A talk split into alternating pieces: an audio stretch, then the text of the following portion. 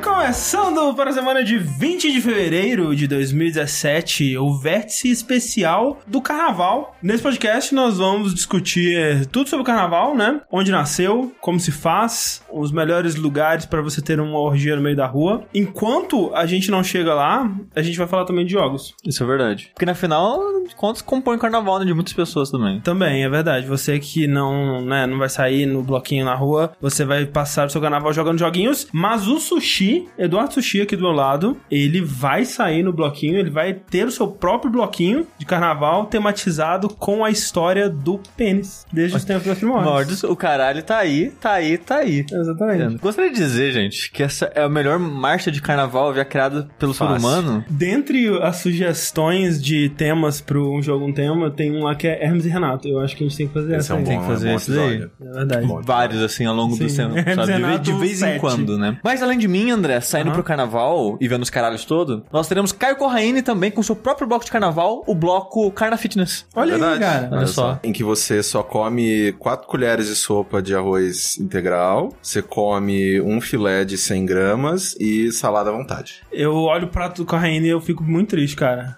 Mas, assim, mas tá, tá dando certo, né? tá dando super certo. E é costume, quatro e é costume. Exato, E exato. costume. Deu certo porque é fácil de fazer. Então eu não tô tendo que muito problema pra, pra cozinhar nem nada e tal. O Evandro, né, nosso amigo Sim. Evandro 99 Vidas, é, me passou a dieta que ele tá fazendo, que, assim, se eu tivesse 10% a mais de força de vontade, eu acho que daria pra fazer, cara, que é aquela parada que é baseado nos macronutrientes. Baseado no seu peso, você conta uma, uma quantidade X de macronutrientes pra você ter no dia, e aí você consome aquilo e, tipo, foda-se o que você comer de acordo com se você estivesse respeitando aquele limite de coisas por dia. Entendi. E aí é legal porque quanto, quanto mais você pesa, mais você pode comer, mas à medida que você vai é, emagrecendo, você também vai tendo que comer cada vez menos. Sim. O que é interessante, porque você de um dia pro outro falar, vou comer metade do que eu tava comendo ontem. Não, é, é, impossível. Não é uma boa ideia. É. E uma coisa que é interessante também é que o meio que o problema na minha, na minha opinião é meio que tipo dieta. Não é dieta, é reeducação alimentar. Eu agora quero, né, continuar comendo desse jeito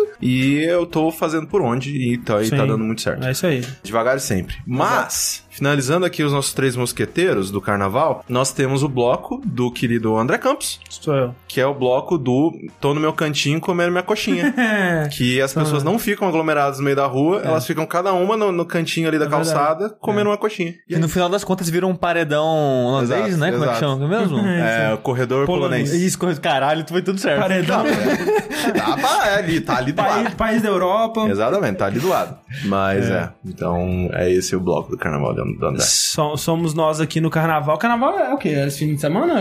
Esse final de semana. acho que é esse final É de semana. esse, é porque é Já começa terça-feira, agora. é terça-feira, então é esse final de semana que é a festividades. Entendi. Tá, então agora é quarta, não, quarta-feira de É. cinzas da semana que vem. Isso. Tá. Ok. Então carnaval é agora. Dito isso, a gente tem alguns recados pra você. Ó, É, o primeiro deles é que talvez se você não acompanha a gente no Twitter ou, sei lá, não ouviu linha quente e tal, a gente tá fazendo uma pesquisa de público que, né, na versão arquivada desse podcast, no, no- na descrição do vídeo, é uma pesquisa de público pra gente montar um Media Kit atualizado, né? A última vez que a gente fez essa pesquisa foi em 2013, então muita coisa mudou desde lá. Então a gente precisa atualizar esses números, atualizar esses dados. E se você participar, a gente tá sorteando uma cópia de Resident Evil 7, né, da plataforma que você escolher. Caso você não queira o jogo ou já tenha ele, é só não colocar o e-mail no final. Exato, o e-mail é só pra quem quiser o jogo. Então preencha lá, é, seja, seja feliz e nos ajude. E talvez ganhe um joguinho aí de Resident Evil. muito bom. A segunda coisa, né, mais uma vez, camisetas. Elas Sim. estão saindo agora sem, sem bug, né? Elas estão com uma frequência bem, bem grande aí e tá esgotando. Então, Tá, isso é verdade. é, eu diria que, sei lá, daqui a umas duas semanas não tem mais camiseta aí, não. Se seguir esse número, se seguir esse ritmo, eu acho que tá Tomara. por aí. É. Então, corra. Né? É, não, não é você, mas Não é. corra. loja.jogabilidade.de, né? Vai lá. E ou, eu, eu acho que é isso ou jogabilidade.de barra loja, um dos dois. É, algum dos dois. E também um terceiro recado, muito importante. Nosso ouvinte Daniel Marques, Ó. ele está organizando no Rio de Janeiro um Jogabilidade Encontro, denominado por ele Jogabilidade Encontro no Inferno, porque... Rio de Janeiro, né? calor, né? Puta que pariu. Se aqui tá insuportável, imagina Puta, o pessoal cara. de lá, cara. Você sofre Cara. demais. Antes de ligar esse ar-condicionado aqui, eu não ia conseguir gravar. Nossa, eu não ia tá... conseguir. tá? Não, eu, eu, eu tô ficando bravo o dia inteiro. Porque calor e nada que a gente pode fazer. E esse Jogabilidade Encontro agora ele tem data, né? É, no dia 10 de março, Ó. às 19 horas, no Vikings Steaks and Sandwiches, ti- na Tijuca. Vale dizer que eu já fui lá, fui lá com a Clarice. Ó. Um bom lugar, é legal, tem umas comidas legais. Eu comi o quê? Franguinho, claro. Você não comeu nem steak nem sanduíche. Nem sanduíche. é, franguinho. A Clarice, ela ainda não confirmou presença, mas ela é provável que ela vá, então você vai poder indiretamente encontrar Sim. um jogabilideiro. Ela é parte do nosso time de jogabilideiros Costa Ah, Oeste. É absurdamente Leste. atuante também, ajudando a gente em tudo quanto é rede social, esse tipo de coisa. Então, ela possivelmente estará lá. E, e é importante dizer que esse é um evento organizado por um fã, né? Para juntar fãs. Infelizmente, nenhum de nós vai poder comparecer. Mas quem sabe num futuro próximo aí. Se você quiser mais informações, a gente não tem o link aqui agora. Mas se você for no Facebook e procurar por Jogabilidade Encontro, você encontra o evento Tudo lá junto. muito facilmente. Exato. É, Jogabilidade Encontro no Inferno, Jogabilidade Encontro é o título do evento. Você encontra lá facinho. E agora? Tá na hora do que, André? Carnaval? Do joguinho. Dos joguinhos. Vamos, vamos pela carnaval então. Vamos lá, então. Joguinho. Na semana passada, eu joguei umas duas fases que são bem longas do Sniper Elite 4. Olha aí. Olha aí. Novo jogo de sniper da Re... Não vou lembrar agora, mas depois eu vejo. Mas é essa empresa que tá fazendo Sniper Elite desde sempre. Sempre, desde Sempre, sempre. E esse daí é meio que o Fire Emblem Awakening deles, né? Que era. Cara, agora vai. A gente vai colocar todos os esforços aqui, a gente vai fazer sempre o que a gente sonhou com tudo e agora vai. Mas eu tenho a impressão de que o 3 foi muito isso também, sabe? Porque a impressão que eu tenho, e talvez eu esteja enganado, mas a impressão que eu tenho da franquia eh, Sniper Elite é que o primeiro jogo dele era um jogo super realístico, Sério, e técnico tal. e sério. Ele, ele ainda tem essa possibilidade, você pode ativar, Uhum. mas, né, é, é só se você quiser uma experiência muito true mesmo. assim, É, de no tipo mundo assim, de cara, o vento vai O afetar. vento vai afetar e o vento muda o tempo todo, como o vento de verdade faz. Exato. você tem É que tipo jogar o graminha vento. pra cima, assim. Gravidade, É, tipo, tudo. uma coisa assim, bem absurda. Eu não sou, né, o, o público de que eu, eu não quero, assim, tipo, sabe, é, o vento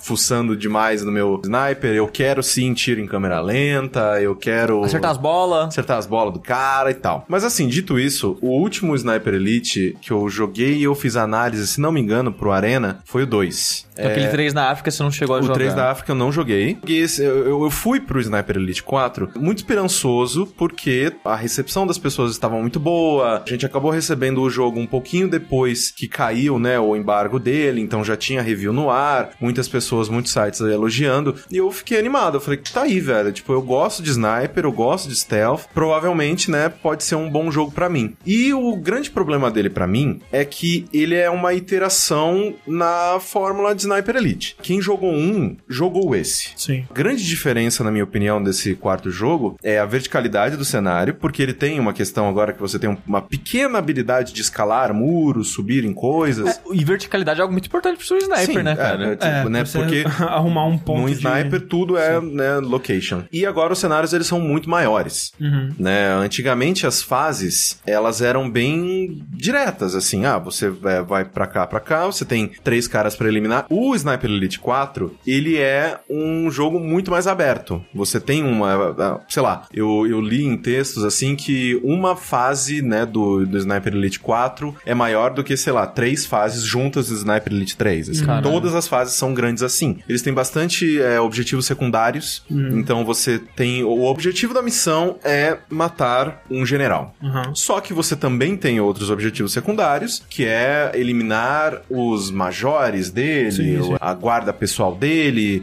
e, sei lá, né, na primeira missão do jogo, tem umas câmeras rolando e aqueles. Porque, né, pra quem não sabe, o jogo eles passam na Segunda Guerra Mundial, e nesse caso eles passam na Itália, né? Todos se passaram na Segunda Guerra, Sim, né? Mesmo o, o 3, que, né, era É uma da- fronte é, diferente Exatamente. a gente tá o, mas... o 3 é na África, que pra quem não sabe, também rolou muita, muito pega pra capar na África também. É, então, o, o jogo eles passam na Segunda Guerra Mundial. Então, sei lá, tem muitas câmeras, né? O pessoal fazendo pra propaganda nazista, né? E um dos objetivos secundários é você destruir todas essas câmeras, esse tipo de coisa. Como eu tava dizendo, ele é uma interação. Ele é o, o, um novo Sniper Elite com, sei lá, um visual melhor, mais aberto. Você não sentiu uma parada meio Hitman nele, não? Então, o meu eu vi gente comentando o meu isso. maior problema com ele é que, assim, depois de Metal Gear Solid 5, eu peguei um pouco de birra de jogo de, de stealth. Porque nenhum é tão bom, né? Nenhum é tão é, livre, nenhum é tão ágil, nenhum permite com que eu é, faça as coisas do meu jeito. E o Sniper Elite 4, ele é um jogo de stealth bem clássico, assim. Ele puxa é, coisas de, de, de jogos de antigamente. No caso de, sei lá, tipo é, o, no caso uns Rainbow Six antigos, o próprio Hitman antigo, que eram jogos que você meio que se aproveitava da burrice dos inimigos uhum. para lidar com eles e não fazia as, não tinha um, um, leque de alternativas do que eu quero fazer, eu uhum. quero lidar da situação desse jeito. Você se adequa à burrice dos, dos inimigos. E esse é o meu maior problema com ele. Os inimigos são muito burros. É, isso pra um jogo de stealth é muito, muito ruim, né? Por mais que eu, é, eu, eu, eu, senti que sim, assim, é, há uma melhoria é, em relação aos anteriores, porque, sei lá, se você tá num ponto alto da fase e você começa plau, plau, plau, atirar em todo mundo, é, eles começam a triangular a sua posição de hum. acordo com o barulho, né? Hum. Ah, tá vindo barulho de tiro de lá, vamos ver o que tá acontecendo lá. Só que o problema é que tem muito de. Por exemplo, teve uma parte que eu até tirei uma screenshot, mandei pro Twitter e tal. Que é no final dessa primeira fase que eu subi no segundo andar da, de uma construção e, é, tipo, matei um cara. E aí fez barulho. E aí todo mundo daquele lugar, que era como, é como se fosse uma mansão, só que meio. É, mansão barra quartel, tinha uhum. bastante gente ali, vários é, soldados nazistas e tudo mais. Ocupado, né, e tal. Ocupado. Eu matei o cara lá de cima, né, que o cara que tava de vigia lá em cima, só que nisso eu fiz barulho, assim, sei lá, o corpo caiu, eu não sei, fiz barulho. E aí, meio que tinha só uma escada de, de, de, chegada até ali. E aí os caras começaram a subir. Aí subia, eu dava um tiro na testa dele, ele caía a escada. Aí passava um tempo dos inimigos assim: hã? hã? Caralho, o que aconteceu? Mataram um cara. Resetava. Aí resetava, subia uhum. outro, atirava na cabeça, ele caía, mesma sim, coisa. Sim. Fiz isso com todos os inimigos do lugar. E eram, sei lá, uns 17. É uma IA bem clássica de jogo antigo de stealth, né? Exatamente. Então, o meu problema com ele é exatamente isso, assim, no sentido de que eu acho ele sim uma melhoria em relação aos anteriores. Ele é um jogo mais aberto, ele é um jogo, tipo, que você pode é, explorar mais e procurar é, lugares bacanas. Você pra... se sente recompensado quando você explora? Você, você, Porra, vim por aqui por um caminho que eu não viria, encontrei um lugar muito maneiro pra eu fazer uma parada super legal, assim. Tem, às vezes, assim, tipo, você encontrar lugares, é, boas posições para matar vários caras e não ser percebido. Porque, uhum. cara, num jogo de sniper, a coisa mais legal que tem é você usar o rifle. Sim. Né? Então,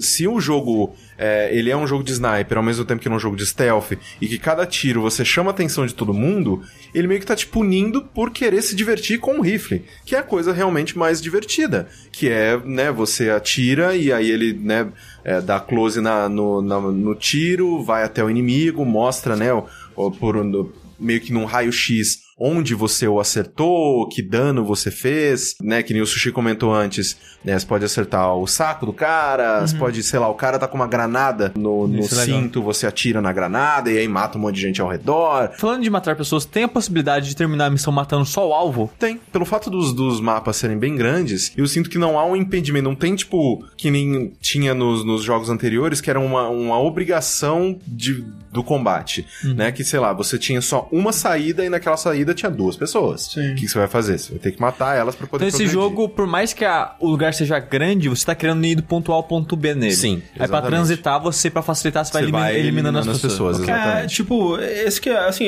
a ideia de um jogo de sniper pra mim é muito interessante, sabe? Eu gosto muito de jogar de sniper. Sim. E essa coisa de cara, eu vou achar o lugar perfeito e criar a situação Eu pra... sinto que num jogo de sniper, no, no, no, caso seria completamente diferente, né, do, do foco do Sniper Elite, mas o, eu sinto que para mim é tipo um jogo inteiro baseado em missões como foi do Call of Duty, sabe? que é você caminhando e, tipo, se esgueirando e subindo uma construção pra dar um tiro. É, essa pra mim é- Aquilo, assim, tipo, Eu, eu acho que Aquela preparação pra aquele momento. que a- até algo que, por mais que eu tenha. E, e, é, eu não joguei todas as missões, então pode ser que alguma seja assim. é, e com certeza tem, né? Eu que não, realmente não, não lembro de ter feito isso em nenhuma do Hitman.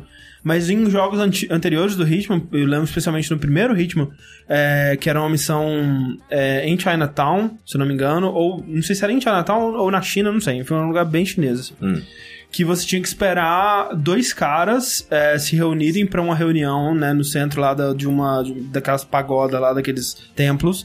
E é, lá você tinha que dar um tiro em um deles. E, e era assim, é, o- é, como ele era um jogo muito mais muito menos aberto, né? Sim. Era sniper. Você tinha que usar sniper.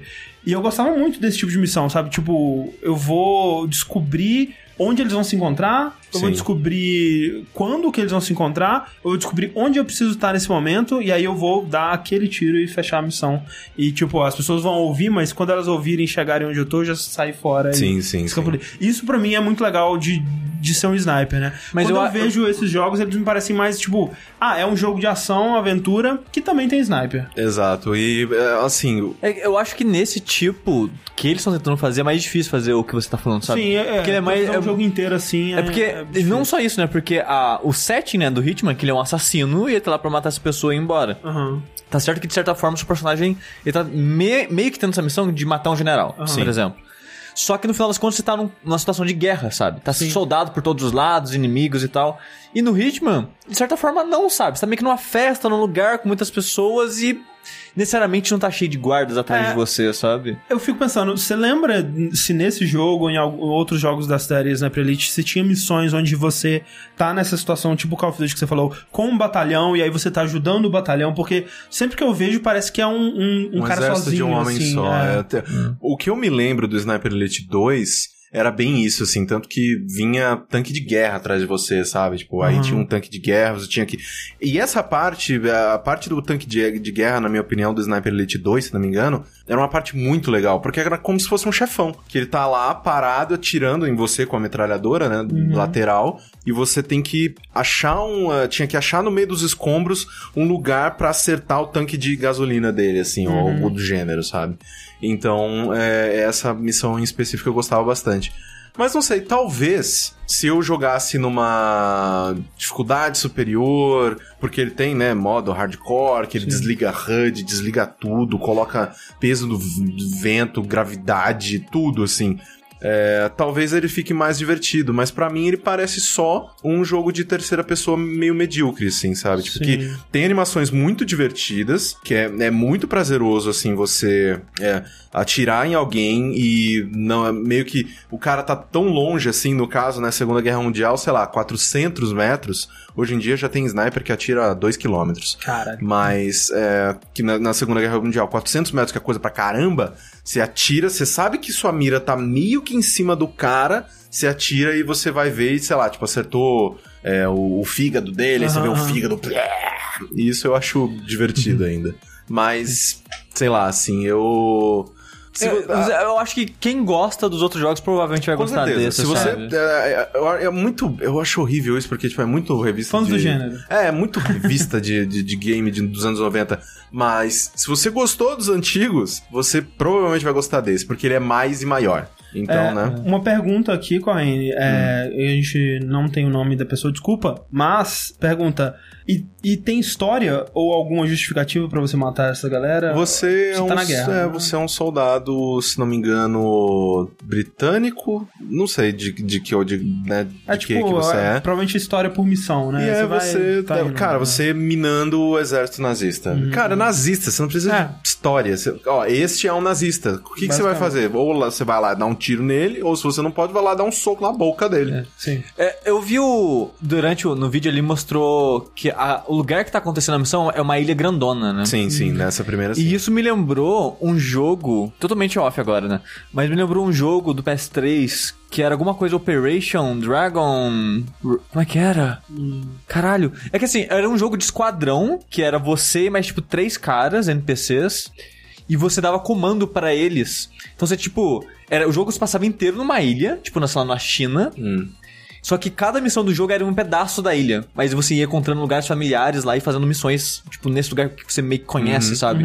E como você tinha esse pelotão que você ia dando comandos, ó, tipo, ó, eu vou passar aqui, vocês não só dar tiro de supressão pra, tipo, segurar os caras enquanto eu infiltro e não sei o que lá. Isso eu acho Tinha legal. essa parada do batalhão. Eu lembrava que esse jogo, eu não cheguei a terminar, mas eu achava ele bem legal, sim, pra, Isso pra eu época, gosto. sabe? E, assim, é, talvez seja a questão de que eu joguei coisas. Operation Flashpoint e Dragon Rising. Ah Pronto, tá lá. A questão talvez seja que eu gosto de, de stealth, mas eu gosto de stealth em Metal Gear. Não sei. Que ele me oferece, que ele me oferece a, a oportunidade de ser. Ou sei lá, Hitman, né? Hitman, É, Deus ó, que, me, Ex. que me oferece a oportunidade de ser meio, meio pateta, de, de fazer coisas engraçadas, Uhum, enquanto no Sniper Elite 4 ele é só sério, né? Então, não sei. O que é assim. estranho pra um jogo que você atira na bola da pessoa e ela explode. É. Assim, ele é, Tactical Kill. ele é, ele é, ele é meio que... Que não mataria, provavelmente não mataria. Provavelmente não. Não na hora. É, assim, na hora. se o cara ele vai, vai sangrar, ele vai se o cara sangrar não e for morrer. tratado, vai sangrar até um porco, né? Mas faz um torniquetezinho ali, ó. Mas, assim, é, eu gosto dele, mas tem coisas muito melhores pra jogar agora, então provavelmente ele vai, Ô, esse começo de ano, rapaz. Opa, tá complicado. provavelmente ele vai ficar mais esquecido. Mas, né, se você gosta de snipers, né, você curte muito sniper e tal, que é uma coisa que eu gosto bastante, talvez você se interesse. Falando então de lançamentos ainda, um que lançou o que? Foi terça agora? E que eu joguei bastante. É, Não o suficiente, André. eu acho que o, assim, o suficiente pra eu poder falar aqui com Mas não, propriedade. não pra tirar sua vontade de jogar. Não pra tirar minha vontade de jogar, ainda quero jogar muito mais dele. É um joguinho chamado Night in the Woods. Ele veio de um Kickstarter em 2013, naquele auge dos Kickstarters lá. Foi muito bem, muito bem financiado, inclusive. E o- as duas principais pessoas envolvidas nele é o Alex Holowka e o Scott Benson, né? O Alex, ele é um, um desenvolvedor e compositor também, responsável por jogos como um que você com certeza tem. Cara, todo mundo nesse chat tem na lista do Steam, que é aquele Crayon Physics Deluxe. Sim. Todo mundo tem esse Que é do primórdio do, do, É, do Humble Bundle. do Humble Bundle. Esse é. jogo era legal, legal, cara. É legal. E também ele fez aquele Aquaria, que não é um filme da Sandy Jr. Sim. Sim. que muita gente tem também, também ele. tem, é. Que é um Metroidvania debaixo d'água. E aí ele se juntou com esse sujeito, esse animador, é, ilustrador e barra animador chamado Scott Benson, pra fazer. Você diria o- que esse cara foi uma benção na vida dele? Opa, que beleza. Que deu a cara pro jogo, que eu acho que foi o que mais chamou atenção nesse processo. É que, cara, você vê imagens desse jogo, você vê ele em movimento. Ele é muito, muito, muito, muito, muito bonito. Só que aí o jogo ele demorou pra caralho, né? Ele sempre sendo adiado e, tipo, não, ano passado saiu. Não, definitivamente ele tava na E3. Não, definitivamente vai ser no, no, no fall, né? No outono aqui. E não, saiu só agora. E o pessoal tava meio impaciente já. Mas o que que é, é Night in the Woods? Ele é um adventure barra plataforma. Se você for ver, assim, o, o tipo de interação que você tem com o mundo, né? Você anda e pula, conversa com as pessoas e observa é, objetos. E tem também um minigamezinho de, de mãozinha. Tem algumas coisas que você precisa interagir, tocar. E aí a tela corta pra um zoom da coisa e você controla só a mãozinha do gato, assim. É, você joga com um gato. Exato. É, só que é aquela, aquela pegada tipo Bojack Horseman, né? Que é, é como se fossem pessoas, só que por acaso eles são bichos, né? Sim. Meio que ninguém... é, até no Bojack eles, eles levam isso até mais em consideração. Mas aqui ninguém fala assim, tipo, porra, mas você é um cachorro. E aí? Não, é tipo, todo mundo... São criaturas, sabe? Que estão lá vivendo suas vidas e tudo mais. É, isso nunca é um foco. E eu até vou. vou- talvez eu, eu discuta um pouco por que eu acho que é feito dessa forma. Mas a, a história, você controla uma a gatinha, né? A, May, que volta pra casa, pra cidadezinha dela, depois de ter ido pra faculdade e não, por né, motivos que você não sabe ainda, não deu certo e ela é uma dropout, né? Ela largou a faculdade é, desistiu dessa vida é, colegial aí e voltou pra, pra casa e vai morar com a família dela de volta. A cidade dela é uma cidadezinha muito pequena, muito pacata, muito tranquila, onde todo mundo se conhece e tudo mais. E a gente até comentou algumas vezes, né, que essa, pelo menos, é, eu, acredito que o Corraine também, acho que pra todo mundo aqui, né, que cresceu em cidade pequena, Sim. é, essa é uma experiência que a gente sempre tem. Quando a gente volta pra nossa cidade, né? É aquela sensação de que, porra, muita coisa mudou, né? Tipo, não tem mais o mercadinho do seu Zé, agora tem uma, uma, uma sei lá, um Carrefour no lugar, Sim. sabe? É, Oh, mas podia ter um Carrefour Mocó. é, não tem, né? Tanta coisa mudou, mas ao mesmo tempo as coisas não mudaram tanto assim, né? As pessoas, as mesmas pessoas ainda estão lá, todo mundo te reconhece, todo mundo lembra as merdas que você fez quando você era criança. É, esse tipo de coisa que é algo que eu me identifico muito, é muito familiar pra mim. É, e também essa sensação de você voltar pra sua cidade é, depois de sair dela sem ter muito o que mostrar, sabe? É algo que eu, eu sentia que, tipo, eu ia visitar, eu tava morando em BH e eu ia visitar minha família, né, meus avós e tudo mais em, em Fabriciano. E tipo, ah, e aí, tá trabalhando? Não. Tem namorado? Não. Vai continuar a faculdade? Não. Tem um site de videogame aí, vó. tá Que que é legal. isso? É, dá, dá dinheiro? Não. e agora, né, cara? Que? Então isso, isso tudo é, é bem, bem familiar, assim. E também rola um conflito de, de gerações, eu sinto, que a, a May, ela é super jovem, né? Tem 20 anos, mas quando você tem 20 anos, você se acha idoso já, né? Tipo, porra, É. eu não sou mais adolescente, agora eu sou um adulto e ela sente que já tem uma geração nova de adolescentes tomando conta da cidade que era dela e ela se sente deslocada, né? Tipo, ela vai no, no, no metrô lá, um, não é tipo metrô, um, um túnel subterrâneo onde ela ficava com os amigos dela lá. E, e, e, tipo, agora tem outros adolescentes lá ela fala: Ah, no meu tempo a gente ficava aqui também. E, tipo, eles, foda-se. Tipo, não quero saber de você. Some daqui, tá? Você tá, você tá só atrapalhando. É, e aí essa essa essa volta dela pra casa, é, voltando pra, né, conversando com os pais e, e tem bastante diálogo, né? E esses diálogos você não tem tanta, assim, o que, o que você tem de opção geralmente são duas versões do mesmo diálogo que não mudam drasticamente, é mais uma questão de, de tom ou do quanto você quer se abrir ou, ou, tipo, tem uma versão que é piadinha e tem uma versão que é sincera, né? Eu tô ah, me abrindo aqui emocionalmente e costuma ser é, essas as opções que você tem nos diálogos. E, e aí você vai se reconectando com os seus amigos, né? E vendo como que tá a vida deles. E aí vocês têm uma bandinha, e aí vocês tentam tocar de novo, juntar a bandinha e, e- e tocar. E quando você junta a bandinha pra tocar, o jogo vira um minigame tipo Guitar Hero, assim. É, que é muito legal. Inclusive, as músicas, né? Também compostas pelo Alex Horowitz. É, Alex Horowitz não, Alex Horowitz é do Hamilton. Alex Holoka é, também são muito é, muito boas, né? Ele que compôs elas e tem um, um, um fio meio de Final Fantasy VI da, da ópera, de que, tipo, é uma música meio que em chiptune, mas é, é, né, sintetizadores, mas sem voz, Sim. mas ao mesmo tempo tá aparecendo a, a letra na tela e você consegue meio que acompanhar através do, do sonzinho, né, da, do que seria o vocal, né, então é, tem um pouco dessa ideia. E, cara, tem uma, uma cena específica, né, que a May, ela, de vez em quando ela tem uns sonhos e um, um deles você tem que ir encontrando membros de uma bandinha que vão formando a música e a música né, a- nessa, nessa parte é sensacional, cara. Então a trilha sonora do jogo é muito maneira. E é bem essa a pegada do jogo. Ele é dividido em dias, então você meio que acorda, você vai fazer uma coisa, depois de um tempo onde, depois que a história tá mais estabelecida, tem uma pegada meio até persona, assim, porque você tem seus vários amigos e, e persona e um pouco Majora's Mask também, porque todo É um mundo tempo tem limitado. não pelo tempo limitado, mas porque cada, cada pessoa ela tem o seu próprio Horário, é, rotina. rotina, exato. Elas estão em lugares específicos e você sabe onde encontrar elas.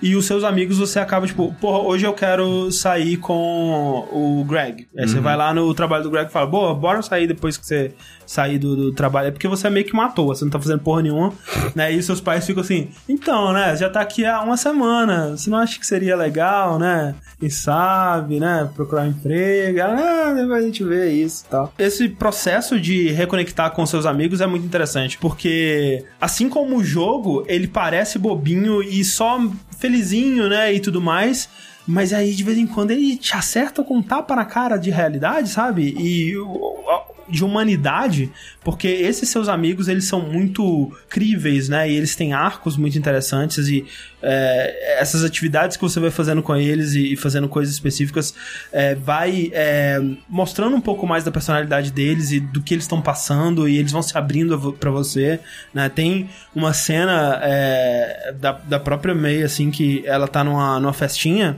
na, na floresta, né? Eles têm uma florestinha em volta que as, as pessoas se reúnem lá e acho que muito do nome do jogo é por aí. é, que ela começa a beber e ela meio que sai, sai do controle, sabe? Ela se abre total, assim, tira o filtro. E, e ela tá, assim, tá sendo engraçadinha, né? Ela tá. "Ah, Você, né? Nossos pais eram amigos e tudo mais. E eles iam sempre no bar beber junto, né? Aí o meu pai parou de beber, né? Porque ele era perigoso pra mim e pra minha mãe. Aí você, tipo, eita, cara, ô, pai, rapaz, ih, e aí você fica, né, meio assim. E isso acontece muito, né, da, é, da relação da- das pessoas, porque tem um sentimento de que a May abandonou essa comunidade e voltou de mãos vazias, meio que tipo, você teve a oportunidade de sair e ser alguém a- longe dessa cidade meio merda, e você não fez nada com isso, sabe? Tipo, eu daria tudo pra ter a oportunidade que você teve de fazer uma faculdade e ter uma vida própria longe disso aqui, sabe? Que ela tem uma amiga que parece muito babaca no começo, mas você depois você percebe que você tá sendo insensível e babaca com ela, porque você não percebe que, tipo, a situação que ela tá, né? Ela, ela tá trabalhando nos negócios do- da família dela e ela não tem muita perspectiva pra sair disso. E ela fi- fica muito puta com você porque a May meio que não percebe o que ela, a oportunidade que ela teve e o que é, é, né, algo diferente do que ela jamais vai ter, assim, na vida. Sim. Então, só tá disponível em inglês. E, cara, é um jogo que eu gostaria muito de traduzir, velho. Provavelmente não vai rolar, porque a gente tá entupido de trabalho até a bunda aqui. Mas eu gostaria muito de traduzir, especialmente porque tem uma lojinha de pizza que chama Pastabilities. E daria pra traduzir como pastabilidade. Caralho. Ou massabilidade. Seria bom. Seria bom. Esse é o fluir do jogo, né? Você acorda, escolhe com quem você quer passar o seu dia. Tem outras atividades que você vai encontrando, né? A cidade ela vai se abrindo aos pouquinhos pra você, com mais áreas pra você explorar e mais personagens pra você interagir, minigamezinhos pra você destravar que vão é... Falando em minigames, André, eu ouvi dizer que tem um do Bloodborne. Você encontrou? Sim, é no seu PC, né? Quando você chega em casa, você tem um laptop que é, é meio que o seu, o seu único contato com a internet nesse mundo, porque eles falam que a cidade é tão merda que nem sinal de celular pega lá. Então eles ainda usam telefones é, de, de, de linha, né? Você tem internet só no computador mesmo, provavelmente por cabo também. Nesse computador você consegue conversar com seus amigos, né? Tipo num, num MSN bizarro lá, Telegram, né? Não sei. Você tem um joguinho que é é um dungeon crawler. é, eu, eu não diria Bloodborne, eu diria mais um pouco um Hyper Light Drifter super simples. Você vai jogando e é, é ok, assim, não, não achei. É um minigame. É um minigamezinho bem, bem, bem coisa. Mas olha só, André. Hum, Uma coisa que esse jogo tem é carisma. muito. Ele é muito bonitinho, cara. Muito bonito, cara. Ele é Sim. muito bonito. Sim. Cada, o, cada... o gati- a gatinha que você joga, ela é uma gatinha preta, o que Sim. já, já ganha pontos aí. Sim, olhinhos vermelhos. E quando ela vai deitar, ela despreguiça igual um gato. Ela tipo faz um. Ah, Sim, ela, ela tira a, a, a botinha e, e deita. dá uns esticados, assim, é muito então fofinho. é- ele é um jogo cujo foco é na, na sua relação com as outras pessoas e é uma, basicamente uma história de uma jovem que tá tentando se encontrar e... É, é muito aquele coming of age, né? Sim. A história de, de, de você encontrar o seu lugar no mundo e se entender como adulto e crescer mesmo. Eu né? gosto pra É caralho um disso. pouco de Scott Pilgrim, é um pouco desse tipo de história que a gente tem bastante. Eu tô adorando o jogo, cara. Eu tô gostando muito. Ele é muito sensível, ele trata de temas muito sérios, né? Como depressão, como dificuldades da vida, de coisas Sim. que poderiam soar é, triviais, né, pra muita gente, mas que é aquela coisa, né, cara, que as pessoas, muita gente, talvez pessoas mais velhas ou pessoas que não participam disso vão olhar e falar "Ha, millennials, sabe? Tipo, esse jogo é um jogo muito de "Ha, millennials. Mas, né, cara, é uma é, são os problemas, esse jogo tá falando isso pra uma geração muito específica Sim. que tem dilemas e problemas muito específicos. Você E- sabe o, a- o tamanho dele, mais ou menos? não sei, mas já é maior do que eu achei que seria, porque eu já joguei umas 4, 5 horas dele. E eu ainda tô na parte 2, né? Porque por ter essa estrutura de dia, cada dia ele pode durar de, sei lá, de 30 minutos a talvez até um pouco mais, assim. E outra coisa que eu achei interessante é que tem essa coisa do Persona, né? De que, tipo, ah, eu vou sair com o, o Greg ou eu vou sair com a, a outra menina que eu escolhi, o, o, que eu esqueci o nome dela. O que você escolhe, né? Você vai pra uma atividade e a primeira vez que isso aconteceu, eu, eu falei com a menina, ah, pra onde que você quer ir? Ela, ah, vamos pro shopping e tal. Ok, vou ver se eu quero sair com você. Aí eu falei com o Greg, ah, vamos lá roubar umas paradas. Aí eu, pô, roubar umas paradas. Umas paradas, né? legal. Pô, E aí eu fui com ele. E aí, só que aí, quando virou o dia, eu pensei, ok, se eu for conversar com a menina hoje, a gente provavelmente vai no shopping. Mas não, aí foi outra coisa completamente diferente.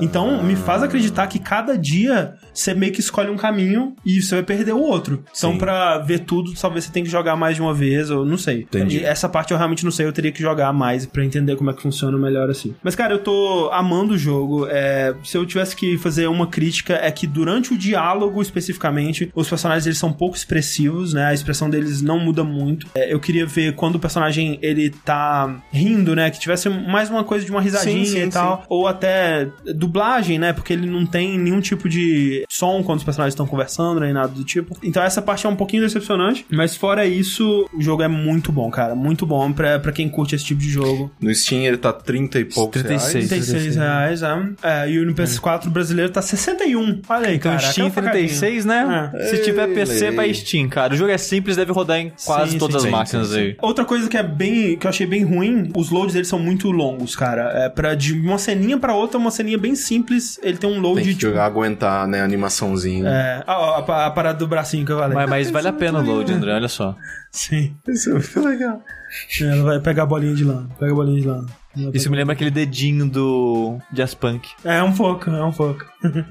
Bom. É, Night in the Woods, muito bom, muito bom. Mas, André, além né, de Night in the Woods e, e Sniper Elite, a gente vai falar de um joguinho aí que tá lá no horizonte, né, do assunto, que é o Opa. Horizon Zero Dawn, olha aí. Gostou, né? Que vai sair semana que vem, terça-feira, dia 28. Sim. E a gente, né, teve a felicidade de, de receber antes e conseguimos todos os três aqui jogar umas Sim. boas, sei lá, 3, 4 horas dele. Por aí. mais aí. É, o que pra um jogo desse não é muita coisa, mas meio que a gente tem. Já, a gente já entende bem o loop do jogo. Ele meio Sim. que já, deu, já se abriu pra gente. E eu acho que eu posso falar por todos, dizer que a gente jogou o suficiente pra ser bem surpreendido pelo jogo. Assim. Sim, é porque é, a gente já falou aqui, né? A gente falou no- no- nas nossas expectativas para pro ano e tudo mais, em outras oportunidades, que a gente tava animado, né? Esse foi um jogo que ele foi anunciado há uns Uns dois anos. aí já.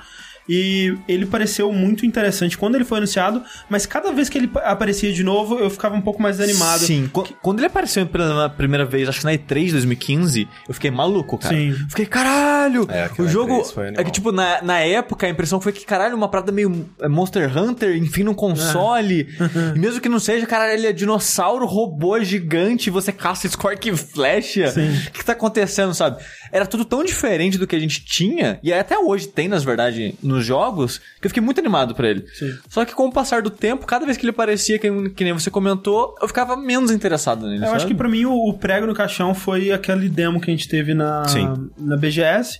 Que eu tava esperando algo mais, sabe? E aí você jogou e você falou, é legal, né? Mas. É, o, a, a minha maior preocupação com esse jogo, na verdade, era o loop de jogabilidade dele. Né, porque eu sentia que ele tinha ótimas ideias, um mundo interessantíssimo, uma personagem que parecia também ser cativante e tudo mais. Só que eu tava muito preocupado com o loop de jogabilidade, que ele parecia ser extremamente repetitivo.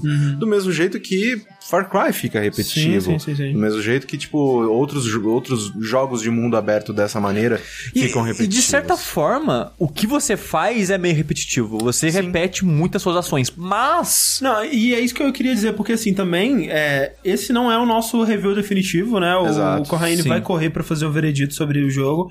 É, e a gente vai ver, e, né? Eu também quero jogar até o final. Eu espero que eu consiga jogar até o final pra ver, porque isso é muito normal desse tipo de jogo também. Quando eu comecei o Far Cry Primal, eu, caralho, cara, que jogo foda. Que jogo. Cara, esse jogo é muito foda.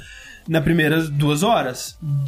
Depois colocou mais oito horas ali naquele tempo. Chega, não quero mais. Foda-se esse jogo. Um pau no cu dessas, dessas merda. Talvez aconteça isso com Horizon, não sei. Sim, e uma coisa assim, um, né, explicando né, pro, pro pessoal, tipo, é, você controla a Eloy, você é uma exilada, é, né, de Da um- Vila dos Nora. Exato, de uma tribo, Tribo isso. que é uma, eu acho muito legal que é uma tribo é, maternalista, né, que... E isso, é- isso eu acho muito legal da cultura da tribo que você vive, né? Que o jogo ele depois apresenta outras tribos. Mas a que você vive, né? Que são os Noras, é uma tribo matriarcal, que as líderes são três mulheres, a líder da tribo, que são três, ao mesmo tempo, são líderes religiosas e líderes da Sim. tribo.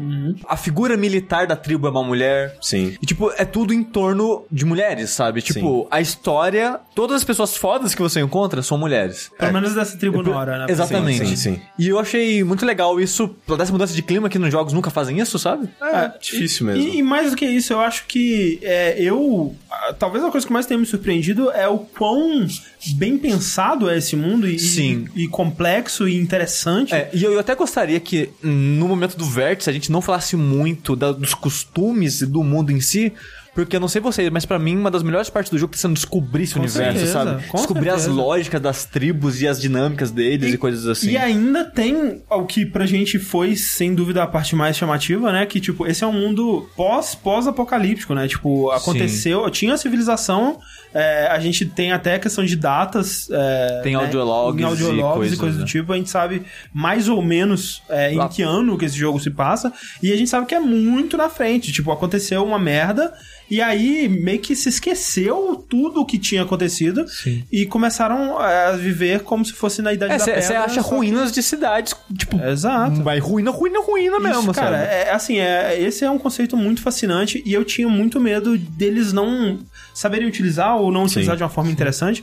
E pelo menos até agora, cara, velho, eu quero muito descobrir, cara, tudo sobre esse Sim. jogo. Eu quero muito explorar, eu Ah. quero muito saber o que aconteceu. O, o pessoal tá perguntando se esse jogo é Ubisoft The Game, mas é assim. Uma coisa que me surpreendeu nele é porque ele é um jogo de mundo aberto que é aparenta ser muito grande. Sim, sim. E cara, agora que eu tô na área que o jogo abriu, tem muita coisa pra fazer. Tem coisa pra caralho. Muita. Eu tentei jogar um pouquinho de missão de história correndo pra ter um pouco mais de informação pra falar aqui e me deu um pouquinho de nervoso. Porque eu- eu, É muito, muito eu, eu não consigo jogar ignorando é, side missions e coisas assim. E tem tanta coisa opcional fazer que tava me doendo muito, sabe? Focar só na história. É, mas eu acho que esse jogo, apesar de se ter muita coisa, por enquanto eu tô achando muito gostoso fazer essas coisas. Sim. Porque as side missions, elas têm, tipo, tá mais na pegada Witcher do que qualquer outro jogo, sabe? Sim. Você sempre vai falar com o NPC, vai ter um diálogo bem desenvolvido, você, eles, vão, eles vão apresentar, tipo, a história daquela pessoa pra E você. ele vai te por dar um que, que você tá motivo, ajudando. um Exato. bom motivo, sabe? no caso. É como se toda side mission fosse uma mini história, sabe? Sim. Sim. É, parece que tem missões de Fat Quest de ir pegar itens, mas são a minoria, assim, no universo, sabe? É, tá- no, no começo do jogo mesmo ele fala: ah, é, você precisa de tais itens pra construir uma flecha de fogo, sei lá. Sim. É, E isso é, querendo ou não, uma. uma- Sim, mas, mas eu acho que nesse, nesse ponto foi mais pra te ensinar a fazer munição Sim, do que qualquer outra E, coisa. é, e é, é tudo questão de contexto, cara. Tipo, você pode mandar fazer o que você quiser. Se eu, se eu comprar o contexto, se eu comprar por que, que eu tô fazendo isso, tranquilo. Cara, sabe? e exemplo de bom contexto, os tutoriais desse jogo são muito bons. Sim. Toda vez que você compra uma arma nova, mesmo você tem, tipo, tipos de armas e variações nesse próprio tipo que fazem coisas diferentes. Por exemplo, um tipo de arma que faz, tipo, um fio de armadilha assim no meio. Aí Sim. tem um de elétrico, um de explosivo, e tem- são armas diferentes. De qualquer forma, toda vez que você compra uma arma nova, aparece uma side quest da arma, que é o tutorial dela. O jogo fala, ah, mata três pessoas usando essa arma. E você ganha, sei lá, mil de experiência ou ganha um bônus. Então, em vez dele pipocar na tela a informação, é assim que você usa essa arma, ele fala, vai lá, experimenta Usa. com essa porra, É usa, e você vai ganhar experiência de bônus, sabe? E, velho, Eu acho isso excelente, E, sabe? velho, me fez pensar esse jogo, ele é tão é, interessante e instigante nesse começo dele, que me fez, assim, cara, a gente tava, a gente tava aceitando qual- muito qualquer coisa antes disso, sabe? Tipo, o, o que Far Cry faz, por exemplo, Sim. ou, ou o que outros jogos de mundo aberto, os Ubisoft The Game que o pessoal chama, né, agora, eles nem tentam muito, cara. Tipo, ah, por que, que você vai pegar essas coisas? Ah, porque tá no mapa, né, gente? Vai lá pegar, porque tá, no, tá o ícone lá, você vai lá pegar. E, tipo, o, o fato de que, cara, por que, que você vai explorar as ruínas do, do- da civilização? Cara, porque eu quero muito saber, cara. Eu Sim. preciso saber, me dá, me dá informação, eu quero muito saber, porque é muito interessante, cara. Sim. E, e, assim, eu, é, é- esse, é- ele ter criado uma história tão instigante e interessante. É, cara, é- é- vai me deixar muito mal acostumado pra jogos de mundo E- aberto. Exato, porque, o, tipo, falando do Witcher de novo, né? Esse jogo, eu não esperava que ele fosse um RPG. Aham. Mas ele acaba sendo um RPG de mundo aberto, sabe? Ele acaba realmente sendo essa meio que uma mistura do Witcher com o Far Cry. Porque o Witcher ele não tem muito de. pegada do mundo aberto desse jogo lembra um pouco mais Far Cry que Witcher, por exemplo. Sim, sim, sim, sim. É, só que a maneira que você evolui, a maneira que funciona os equipamentos, as armas, você, tipo, progride no jogo, faz, pega é, side mission, essas coisas, level up, é muito mais uma pegada do Witcher pra mim, assim, sabe? E é um jogo. Eu acho que o Witcher é mais a comparação mais de como vende bem aquilo pra você, sabe? Que o Witcher ele foi um RPG que ele fez parte do bom trabalho dele é isso, sabe? Te colocar naquele mundo Uhum. de uma maneira interessante e instigante que você quer Sim. continuar Exato, explorando ele, não porque tá no mapa, mas porque você quer fazer É, e, aquilo, é, né? no caso do The Witcher, porque você sabia que cada side mission seria um momento de conhecer uma história, uma faceta diferente desse mundo, uma história interessante de algum E, e personagem. esse jogo não deixa de fazer isso também, sabe? E que nem eu tava comentando é, da, da, da mistura que deu origem a esse jogo, eu tô surpreso do quanto, sei lá, de The Last of Us tem nesse jogo, assim, sabe? Porque eu acho que. Eu tô sentindo que ao longo do tempo, a gente tá vendo jogos refletindo o que The Last of Us fez, sabe? Uhum. Porque no final das contas ele é um jogo de, lá, de aventuração, mas a maneira que ele conta a história, a maneira que ele usa os personagens e a profundidade tá caindo em outros jogos, tipo God of War, que a gente viu, sabe? sim, sim, sim. E tá caindo nesse jogo, porque uma coisa que eu não esperava desse tipo de jogo nunca, porque eu, eu nunca vi, é uma história tão bem aprofundada como essa, sabe? O começo do jogo, que é, sei lá, a primeira uma hora dele, é focado na história, na criação desse mundo, de- desses personagens que você. Da, da, da Aloy que você joga, das pessoas que ela conhece e vive em torno dela. E quando terminou essa primeira uma hora, eu tava, cara, é isso aí, velho. Sim. Eu, Bora eu, lá. que- eu Tipo, quero. Vamos, Não, vamos, vamos. E cara, velho, quando eles falaram assim, ok, Eloy, você quer descobrir sobre o seu passado, quem você é e tudo mais, você vai ter que participar de um torneio. Eu, puta merda, é isso aí, cara. Velho, torneio é o melhor recurso narrativo que você tem no mundo, velho. Você me falar que o personagem vai participar de um torneio, eu tô, tô lá, velho. Vai, vamos lá, cara. Vai Mas, ter um torneio. mas vai eu, tipo, eu cago pra torneio, diferente do André. Mas o começo montou essa história tão boa que eu falei, não, eu quero participar do torneio porque eu quero a resposta disso assim como ela quer, sabe? Sim. Eu, E- eu acho assim que eles são muito inteligentes em te colocar.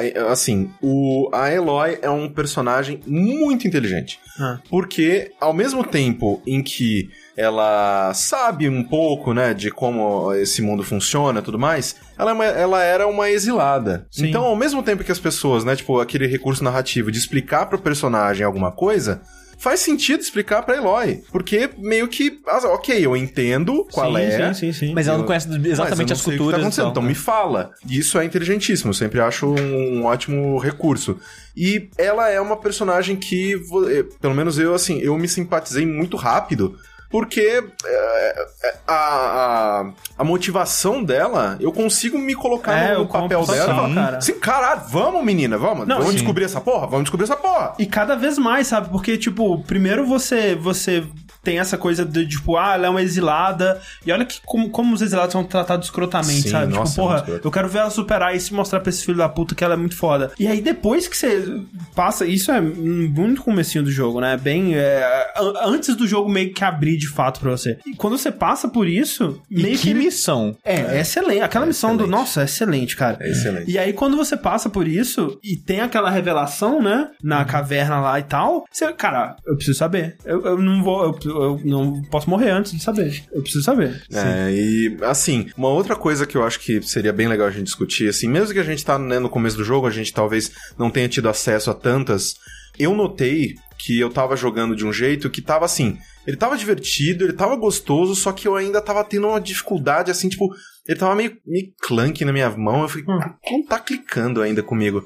E aí eu vi que eu tava usando só o arco normal. Uhum. E eu falei, cara, eu vou comprar aquela porra daquela arma que, tipo, que prende os inimigos no chão. Sim. Cara, o jogo ficou tão E divertido. tem a lança também. Pô. É. tão divertido. A- a- e até assim, é, é, eu não costumo gostar de arma de fazer armadilha, sabe? Mas esse jogo ele te dá ferramentas, né? Você tem a opção de. E são muito boas. É, você tem a opção de ver a rota do inimigo, então você pode planejar a sua armadilha é, com base nisso. Ou até inimigos que são não, não dóceis, né? Eles são. Eles, eles se assustam com você. Sim, sim, sim, sim. Você pode pegar, tipo, fazer uma armadilha, sei lá, é, a armadilha no final do corredor, dar a volta e assustar eles para que eles corram até a sua armadilha Uhum. e tal. E, e, assim, é, tem vários jogos que fazem arco e flecha muito bom, mas eu, eu gosto muito do arco nesse jogo. É. É, ele é bem poderoso. Eu assim. tenho a pior mira do universo, que eu Eu não, não consigo acertar um pedaço dos caras. Mas, cara, ele ainda. Ele é bem assim, de boa, assim. Ele, ele corrige bastante, né? A sua mira é, também tem isso. E, pra melhorar, ele tem muito de. É, é, câmera lenta, né? Slow, Sim, é, bullet sim. time. É, você slow é, tem uma concentração, né? Uma barrinha que você pode usar um slowdown durante alguns segundos. É, tem essa e tem também, né, que tipo, que você pode comprar, né, tem as árvores de habilidade lá, você pode comprar quando você deslizar ou pular, né, fica em, em câmera lenta também, bom, bom. e eu gosto bastante Falando em disso. compli- comprar, esse jogo ele tem bastante stealth, né? Aham. É, você pode ter várias gramas altas ao longo do jogo, você pode se esgueirando na grama alta, o inimigo não te vê, e você te- eliminando né, os, os monstros, de, os robôs de um a um, ou pessoas, o que seja. E o jogo tem uma habilidade que você pode comprar, que é o assovio. Sim. Ei, Que habilidade roubada, cara. É, o- é OP pra caralho. OP pra Porque caralho. aí volta a parada que o Corrêne falou no Sniper de inteligência artificial burra. Sim. Que você tá na moitinha, você assovia, e o assovio só uma pessoa ouve. Sim. Que é a mais próxima de você e mais próxima do centro da tela. Então você coloca um cara que você quer no centro da tela, assovia, ele, opa, o que tá acontecendo ali? Aí ele vem. Aí ele vai estar no mato, você mata ele. Aí você vira pro outro, assovia, o cara vê, eita, tem um corpo ali. Aí ele vai até você, você mata, e você eli- elimina todo mundo do universo fazendo É, isso. o que, assim, pelo menos por enquanto eu tô começando a enfrentar seres humanos, né? Mas com robôs eu falo, ah, ok, né? Robô, robô, robô, robô, bom, né? eu vi. Agora, com pessoas eu, eu acho meio, meio zoado, assim. Não, é tipo, é muito roubado, cara. É muito roubado. Mas assim, é, eu. o- a- Pra, pra mim, assim, o maior mérito dele é ter um, um universo que. Eu, eu preciso saber mais disso, cara. Eu preciso saber mais, eu preciso ler mais, eu preciso entender mais. É, e, e não só sobre o mistério, né? A, a quest, digamos, da Aloy, da Aloy, né, que eles falam. Sim. É, mas, como a gente disse, sobre o mundo, né? A sociedade que eles te apresentam. Ela é muito fascinante, né? E você é, descobrir todos os, os, os trejeitos, né? Todos os, as, é, como funciona, né? Essa sociedade me deixa muito interessado, sabe? Você conhecer costumes, né? De outras vilas, né? Porque é, eu parei justamente quando a parte principal seria ela ir pra uma outra vila, né? Sim, a- sim. fora da dela. E eu, porra, que, que interessante, sabe? Porque naquela tem uma, uma missão que é numa celebração que eles estão recebendo é, visitantes de, outros, de outras vilas, né? E você conversa com um cara que ele meio que começa a flertar com você, assim, ele é bem saidinho e tudo mais. Mas aquele cara é muito interessante, cara. Eu, eu achei muito legal conversar com ele. E ele, né, se- ficando impressionado com a Eloy, mas ao mesmo tempo, tipo, pô, mas você não sabe nada do mundo, né? Deixa eu te explicar como é que algumas coisas funcionam aqui. E, e eu quero mais disso, sabe? Eu quero mais é, saber mais sobre esse mundo e as sociedades dele e como as pessoas vivem, né? Porque de novo, é, é, um, é, uma, é, um, é um setting muito diferente, né, do que a gente já teve. E eu tava realmente pensando que eles iam cagar com isso, com esse potencial, porque é, para mim ia ser tipo, ah, é uma, uma galera tribal aqui que vive nas vilinhas e tem os dinossauros, né? E foda-se, é isso aí, eles né, vão caçar os dinossauros e tudo mais. Mas é muito mais aprofundado que isso. Eles pensaram realmente nessa eu, sociedade. É. eu não achei que seria tão aprofundado. Eu pensei que ia ser raso em como tô até qualquer. Como todo jogo aberto desse tipo, e eu tô muito surpreso de ver a atenção que eles estão dando na criação desse mundo, na história de modo geral, e como que o ritmo das missões principais e como elas são tão variadas Ah. Entre si, sabe? Tá, tá muito bom de jogar o jogo, sabe? É, sabe uma coisa que eu gostei tanto nesse jogo que eu acho que o próximo retro já tá, né, já tá é, certo, o, o próximo depois desse também. Eu acho que o próximo do próximo, Daqui um ano, assim. daqui a uns sete anos mais ou menos, é, eu acho que eu vou fazer sobre isso, que é sobre animação facial.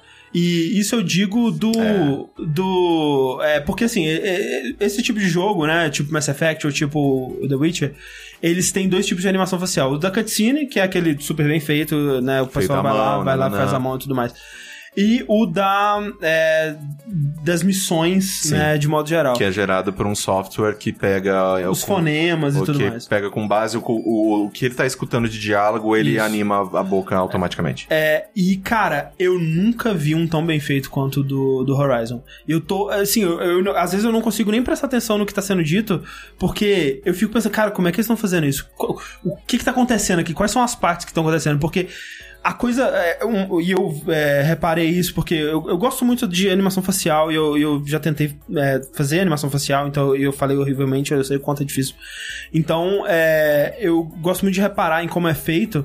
E uma das coisas que mais, é, se eu for ver um jogo tipo Life Strange, que é um dos piores que eu já vi nesse quesito, você vê que um dos problemas dele é que, cara, pra você fazer um fonema saindo da boca do personagem com, né, de forma crível, é menos o que tá acontecendo na hora que o fonema tá saindo e mais a preparação que vem antes do fonema. Sim. O jeito que sua boca se mexe antes pra sair aquele som. E eles conseguem fazer isso de uma forma muito impressionante, cara. E não só a preparação pro fonema, mas o que o cara tá fazendo entre palavras. Quando ele tá respirando pra tomar um ar pra falar a próxima coisa, ou quando ele tá dando uma risadinha, ou, ou a expressão que ele tá fazendo. Eu, cara, eu tô muito A, impressionado. a expressão que mais me chocou nesse jogo, e principalmente porque vem de NPC de side mission, e eles, de modo geral, eu acho bem ruim a dublagem deles. Não a dublagem, mas a animação, né? A, É, o lip assim, sync, a- né? a- Do side mission. do- dos na, as animações de, entre personagens nas eh, de, de pontos chave de, da, da main quest e tudo mais eu tô com o André eu acho elas muito assim eh, inacreditáveis mas me tira um pouquinho das de side mission assim de, Não, de eu- personagem eu, whatever Eu tava falando das de side mission. Ah, Eu- assim, eu acho bem eu ruimzinho. acho tipo, teve Sim. muitas situações, tipo anime mal dublado, sabe? Da boca mexendo, nada saindo ou vice-versa. Nossa, sabe? eu vou- é, talvez tenha mais pra frente, mas até agora, cara, eu tô muito impressionado, velho. Muito. Tipo, eu nunca vi tão bem feito assim na minha É, vida. Mas o que eu fiquei impressionado é que tem uma, uma side mission que é uma mulher, você tá falando com ela, por favor, ajuda meu. Ela tá muito triste, né? Tá transtornada que o irmão dela sumiu e ela precisa, quer que se encontre o irmão dela.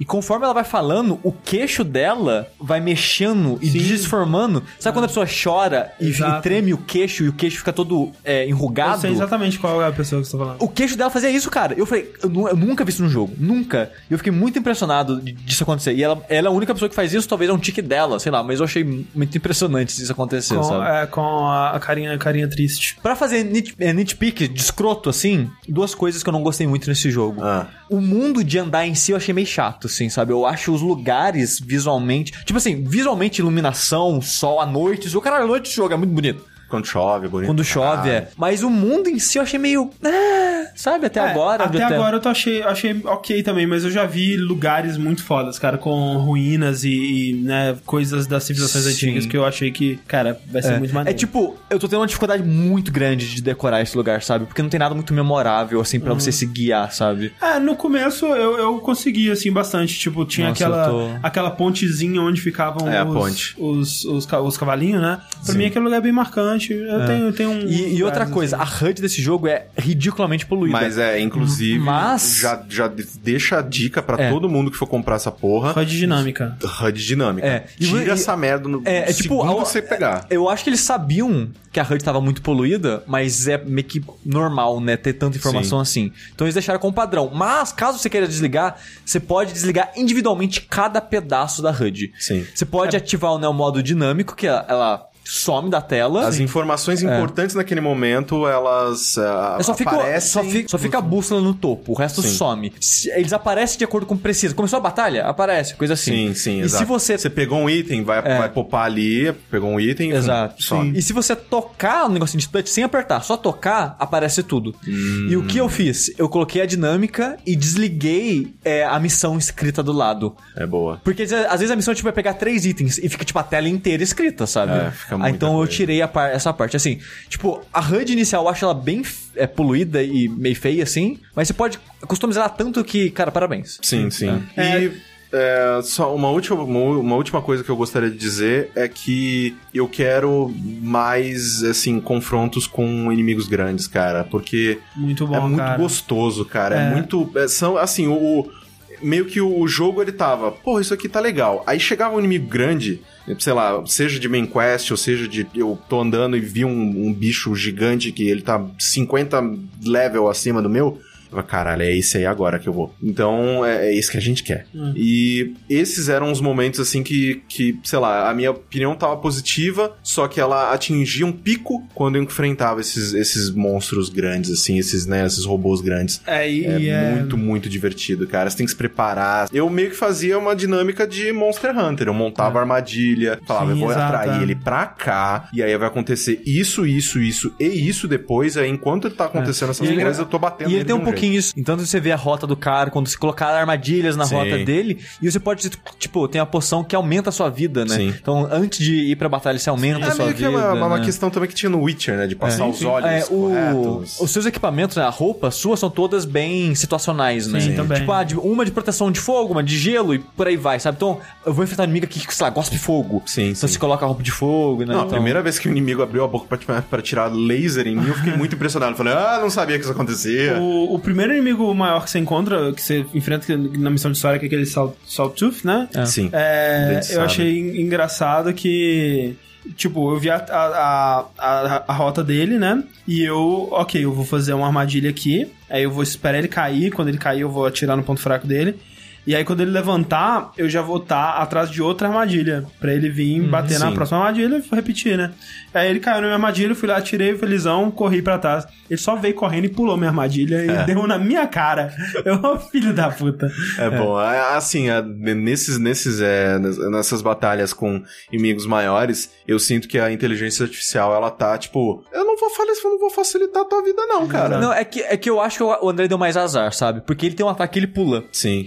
E porque eu fiz essa estratégia do André e funcionou. Ah, é? Eu consegui guiar ele pra uma próxima armadilha Nossa, depois. eu, eu, eu sofri tanto, cara. É, mas eu matei ele, cara, foi puta que pariu, foi legal pra caralho. Eu tava correndo, e aí quando ele foi pular, eu falei, caralho, ele vai pular. Porque, né, que nem monstro de Monster Hunter, eles têm tiques, né? Então eles mostram que. Isso é legal, quando ele tava morrendo, ele começou a mancar, né? É, umas paradas sim, assim. E ele, ele meio que demonstrou que ele, ele vai pular. Aí eu deslizei e coloquei, né? Quando, quando você mira deslizando, já tem a habilidade de ficar em câmera lenta. Puta, e e ele tem o, o- o tanque de fogo na barriga. E aí foi pau! Aí ele explodiu em cima de mim. Cara, foi legal pra caralho. Caralho. E aí foi naquela hora que eu falei: Ok, é, melhor coisa que saiu esse ano. Vai tomar no cu.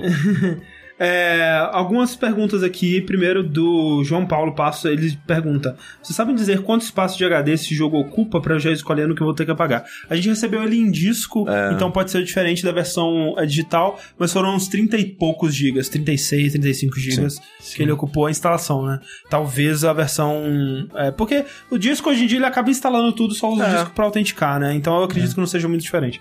É, o Vitor Hugo, vocês jogaram dublado? Está boa a dublagem? Algum de nós? Não, eu joguei em inglês. Porque né? a, a- a dublagem da Ashley Burt tá. Tá, tá bem, tá bem Tá bem legal. legal. É, e, Eu eu, e, e a tradução do texto em si tá, tá legal, Tá né? ok, eu, eu tá fico vendo né, como é que eles adaptam a- o- os neologismos, né, os Sim. nomes que eles inventam, e eu, eu acho que tá bem bom. Sim. Gabriel Almedo, o jogo explica como o mundo chegou a esse ponto? Eu espero que sim. Eventualmente, imagino Eventualmente, que sim. eu acredito que sim. Mas não nas primeiras horas. É. É. Alex Marco pergunta: o jogo tem um photo mode bacana como o do Uncharted 4? Tem. Eu E ainda já não tá mexi com liberado ele. desde o início. Sim. É, eu ainda não mexi com ele, mas é bem daquele esquema do Uncharted de você pausar e posicionar a câmera, é, e profundidade de campo e efeitos, aquela coisa toda bonita. Horizon, cara. Zero Dawn parece muito Jogão bom. da porra. Jogando a porra. Começo do ano tá bom. Tá bom. Putz. O foda é que é muito jogo grande. Chega de jogo grande, gente. Daqui a pouco em quê? Persona. Oh! E só mais Nossa 200 horas só. Senhora. Bora então para as notícias. Nossa primeira notícia que a gente tem aqui vem diretamente da, da nossa desenvolvedora ex-favorita, é, a Valve, dona do Steam, dona da maior coleção de facas do mundo, nosso amigo Gabriel, e eles fizeram um post no Steam é, semana passada, eu acho. É, falando sobre os novos passos deles para é, o recebimento né, de jogos e como que eles estão lidando com isso e as mudanças que vêm é, por aí. É, e a principal mudança é o fim do Steam Greenlight, né? Que tá aí Finalmente. há uns 4 anos, se eu não me engano. Tudo isso? Eu acho que eu, eu Deus, diria que era mais morrer. até, não sei, na minha Não, cabeça, Eu sabe? acho, que, eu acho que é Cara. 2013, acho que foi 2013. Ou que- 12. É, bom. É, uma, uma dessa época aí começou o Steam Greenlight, que pra quem não sabe, é, a Valve, é, quando ela começou o Steam por muito tempo, na verdade agora já por menos tempo, eu acho que, bom, por bastante tempo, é, ela fazia a aprovação dos jogos que iam para pro Steam manualmente, né? Sim. Começou como sendo uma plataforma para os jogos da Valve e foi aos poucos abrindo e se tornando a principal plataforma para jogos de PC no mundo.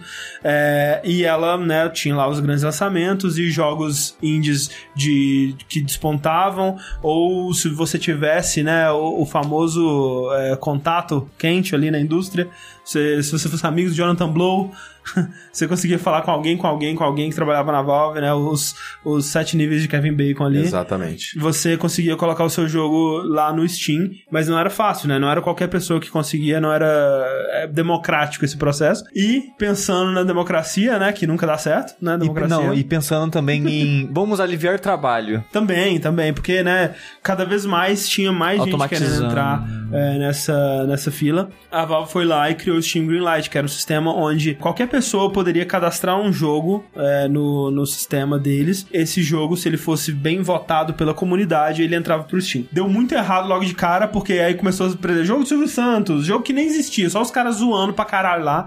Vamos colocar essa merda aqui. O pior nem esses caras colocarem isso daí. O pior é ter comunidades de pessoas dedicadas a colocar jogos que estão zoando dentro do Steam, sabe? Então, pra aliviar, logo nesse começo, pra aliviar esse pessoal que só tava lá pela zoeira, eles colocaram uma taxa, né? Uma taxa que você pagava 100 uma dólares. vez de 100 dólares pra né, tirar, porra. o cara tem que ser bem Assim, você- dedicado Você pra quer pagar. zoar? É. Vai ser uma piada um pouco cara. Exato.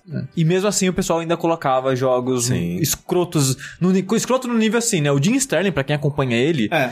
ele faz uma série de vídeos sobre. Tipo, ele, ele tinha várias séries. Ele meio que encontrou o nicho dele, né? É, porque ele fazia, tipo, vídeos analisando trailer de Greenlight, jogando jogos de Greenlight e analisando a estrutura de modo geral, assim. Porque ele vivia mostrando jogos que, na verdade, não eram bem jogos.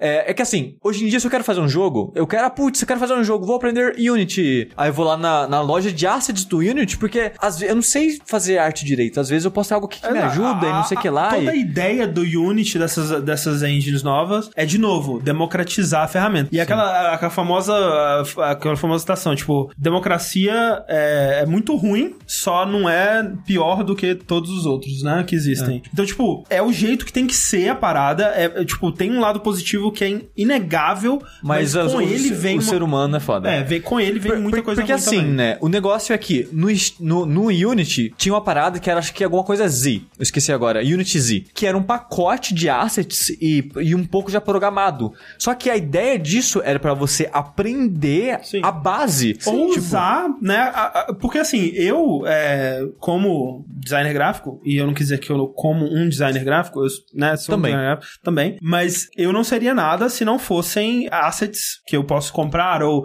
baixar, né, e gratuitamente. alterar pessoas que- depois. que é, exatamente. Faço muito isso de ir lá no, em sites de assets e pegar um projeto do, do After Effects que tem um efeito ou uma animação que eu quero usar, né? Por exemplo, do a, a identidade visual de um jogo, um tema, eu não fiz a animação mão a mão daqueles foguinhos, não. Eu peguei um pacote de foguinhos de desenho animado e aí eu criei aquela, né, aquela toda aquela identidade visual baseada nisso, né? Se eu fosse fazer foguinho por foguinho ali, tá fudido, eu ia demorar 100 vezes mais o tempo. Então, isso é fundamental, sabe? E eu acho que a Unity Story ela é muito importante nesse processo de democratizar. Exato. Só que em vez da pessoa usar aquela ferramenta pra criar um jogo em cima ou aprender como funciona um jogo, tipo, Ela tava colocando aquilo direto na Exa- exato! As pessoas colocavam, geravam um executável daquilo, É. colocavam o nome whatever Z, que por algum motivo ninguém tem criatividade, sempre tinha alguma coisa Z, e vendia no Steam, cara. E- tipo in- assim, Inclusive, isso é chamado de é, asset flipping, que foi um tema criado pelo Jim Sterling. E é reconhecido atualmente na indústria que, tipo, Sim. esse tipo de jogo que ele tá fazendo é asset, é, asset flipping, né? sim, e e isso só vende no Steam porque assim, o cara coloca lá, paga os 100 dólares, e tá lá no Greenlight. Ah, mas ninguém vai votar nisso daí. Vota, porque que eu não falei, tem grupos que são dedicados a isso, tipo, vamos colocar esse jogo merda aqui lá, vamos. E é isso, sabe? Não, é porque o- é, e, e essa toda, toda a sociedade, toda a máfia que surgiu com o Steam Greenlight é que pessoas conseguiam botar os seus jogos merdas lá e faziam, tipo, tem es- estúdios, né? Que é geralmente um cara só, é, faziam, sei lá, 10 jogos por mês, lançavam os 10 jogos. E, cara, se cada um desses 10 jogos que eu não gastei nem um dia pra fazer, se cada um deles é, der 10 dólares pra mim, porra, já valeu, né, cara? Eu ganhei um dinheirinho aqui, 10 jogos por mês. Se os 10 derem 10 dólares, porra, 100, re- 100 dólares por mês aqui dá, tá legal. E muitos deles davam muito mais que isso, né? Porque as pessoas, elas veem as imagens, né? Isso foi algo que o Steam também ficou mais é, chato depois, né? Que tinham que ser, tinha que ter vídeo de gameplay, tinha que ter imagem do jogo, né? Porque tinha muitos jogos que eles colocavam uma arte conceitual na, na página da loja isso, e foda-se, né? Então, as pessoas eram enganadas pela, pela, pela, pelo que o jogo tava se vendendo e, né, quando comprava, fudeu. Isso Sim. foi antes também de você poder então, desenvolver é, o jogo. é, como a gente tá vendo, o Greenlight ele tem muitos problemas. Sim. Ele começou com uma ideia legal e ele deu certo no começo, sabe? Tinha vários jogos legais. Teve jogos brasileiros, né? Oniken. Sim. Ele entrou no Steam pelo Greenlight, sabe? Então, ele jogos legais conseguiram entrar no Steam através desse lugar. Só que a impressão que eu tenho é que hoje em dia ele foi pro lixo, sabe? É, Porque o Steam não queria é, colocar a mão, colocar funcionários pra lidar com aquilo. Uhum. Deixa automatizado e, e a- funcionando de maneira totalmente automatizada não tava dando certo. Sim, e assim, é, como eu tava dizendo, criou toda uma máfia. Cara, você quer ter seu jogo no, no Greenlight, não precisa ser bom, não precisa você fazer cam- campanha nem nada. A gente tem, sei lá, a gente tem alguma, alguma forma, a gente né, não sabe exatamente como que eles fazem, mas eles garantem, ó, você dá uma porcentagem dos lucros do jogo pra gente e a gente consegue colocar o seu jogo lá. E pro cara, ok, né? Então, pessoas, né, essa coisa meio é, shady, né? Meio Sim. esquisita, assim. É Só que aí, ok, beleza. O Greenlight tá ruim? Tá ruim. Vamos tirar? Vamos. Mas tem que dar uma solução boa. E a solução que a Steam ainda não explicou 100% como vai ser. Mas É o que eles Steam já Direct. falaram? Exatamente, vai ser o Steam Direct. E o como vai funcionar esse Steam Dire- Direct? Você vai pagar um valor. Aham. Depois que esse valor for pago, ele vai pra pessoas verem Uhum. e depois pra loja. Se, tipo, avaliar, ok, fechou, vai pra loja. Porque, tipo, né, o jogo... Eu imagino que eles vão olhar se o jogo abre, né? Porque É. tem jogo que passou no Greenlight que o jogo não abre. Pois é, o que eles não vão analisar, é, é muito importante dizer que as pessoas que vão, das pessoas da Valve que vão analisar o jogo, elas não vão analisar, ó, fazer um review do jogo aqui. Não, não, é só se o jogo roda. É, eles vão ver se o jogo tá, né, tá apto a ser jogado e é isso. Sim. É, vai continuar sendo muito, é, né, muito aberto, né? Eles Sim. não estão, eles não estão voltando ao que era. O, o, o problema disso é porque eles não sabem quanto eles vão cobrar ainda. Sim. E o valor está flutuando, se não me engano, entre 100 dólares, que é o atual, até 5 mil dólares. Sim. E que 5 É. mil dólares inviabiliza, muito o desenvolvedor de Não, colocar jogos lá. Total, assim, tem é, duas coisas aí. Primeiro que a- a- é, atualmente é 100 dólares, mas é 100 dólares, você paga uma vez esses 100 dólares e pra sempre já tá pago. É, no, novo, no novo método Sim É por Direct, jogo. É por jogo. É, e também tem o fato que, assim, esse, é, esse valor que eles escolherem é muito importante, cara. Porque. E eu até acho realmente que poderia ser 100 dólares mais como um valor simbólico pra é, diminuir o barulho, né? Diminuir as pessoas que estão pela zoeira só. Porque eu acho que 100 dólares, 200 dólares ali já tira, já tira muito gás de quem tá ali só pra zoar, né? É, eu- o foda é que com 100 dólares ainda aparece os fli o Astro Flip, sabe? Mas é melhor do que alternativo. Porque se você colocar mil dólares, dois mil dólares, cinco mil dólares, o que, que vai acontecer? Vai surgir essas publishers, que são a gente filha da puta, que vai falar: ó, a gente paga pra você, você dá 60% do, dos lucros do jogo pra gente aqui, e seu jogo tá no Steam. E isso é muito ruim, cara, porque surgir esse mercado, né, que vai buscar justamente os jogos que não mereciam estar lá, é muito pior, cara. E eu acho que o problema do Steam não é necessariamente o volume de jogos ou jogos merda. O problema do Steam é apresentar os jogos bons pras pessoas. Sim. Tipo, pode. Porque, por exemplo, você não fala que, porra, Spotify é mó merda, né? Cheio de música ruim. Não. Tipo, você conseguindo encontrar e ele, ele conseguindo expor pra você o que, que é bom daquela biblioteca dele, ok, sabe? Pode ter música ruim, pode ter coisa ruim lá, que tenha, né? Se, se esse é o caminho que o Steam quer seguir, e, e é o que ele quer seguir, porque tem aquela estatística assustadora, né? De que ano passado, 60% de todos os jogos que existem no Steam foram lançados ano passado, né? Sim. Então. E, e 2017 vai, ser, ser mais. de novo, né? É exponencial. Então, é, é, esse é o caminho que eles querem seguir. Eles querem ser uma plataforma para todo, todo mundo. E eu acho que é muito importante, né? De novo, democratizar essa parada. Sem essa democratização do, do, do, do mercado. o, o, o nego- não o negócio teria- é que o ideal, que Uhum. nunca vai acontecer, mas o ideal seria eles colocarem pessoas analisando isso. Mas Sim. até em aí vez é de dinheiro filtrando, entendeu? sabe? Porque tem. Até aí é subjetivo, porque tem jogos que podem parecer merda pra alguém e eles estouram. Tipo, sei lá, Five Nights at Freddy's teria passado? Não sei. Ele parece um jogo muito merda, pra que se você é, olhar ele durante uma hora, sabe? Ele é um jogo muito merda. Talvez ele, seja. ele, mas- não, ele, ele- ele- É, eu nunca joguei, mas ele estourou, sabe? E ele só Muito estourou merda. porque o Greenlight existe, entendeu? E ele fez a carreira desse cara, né? Se- O Jim Sterling fez a carreira desse cara. de- Olha, o Jim Sterling, parabéns, né, cara? Sim. Então, é. eu acho que o jeito que é, que tá hoje em dia é o jeito que tem que ser. Eu acho que esse caminho da Valve pode ser muito bom, contanto que ela não cobre demasiado pra não gerar essa máfia que tem o potencial de gerar aí. E, no mais, ela continuar trabalhando em expor esses jogos, que eu acho que ela tá, ela tá indo, sabe? Ela tá tentando, tipo, tem review de jogador, tem, né, tem é, as novas... É, Curador. Curadoria, tem aquela coisa de descobertas, né, da, da página principal, que tá ficando cada vez melhor. Eu acho que esse é o caminho que ela tem que seguir e não limitar, né, não vetar, assim, veta tipo, coisa que é, que, né, nem é jogo, que tem muito atualmente Sim. até.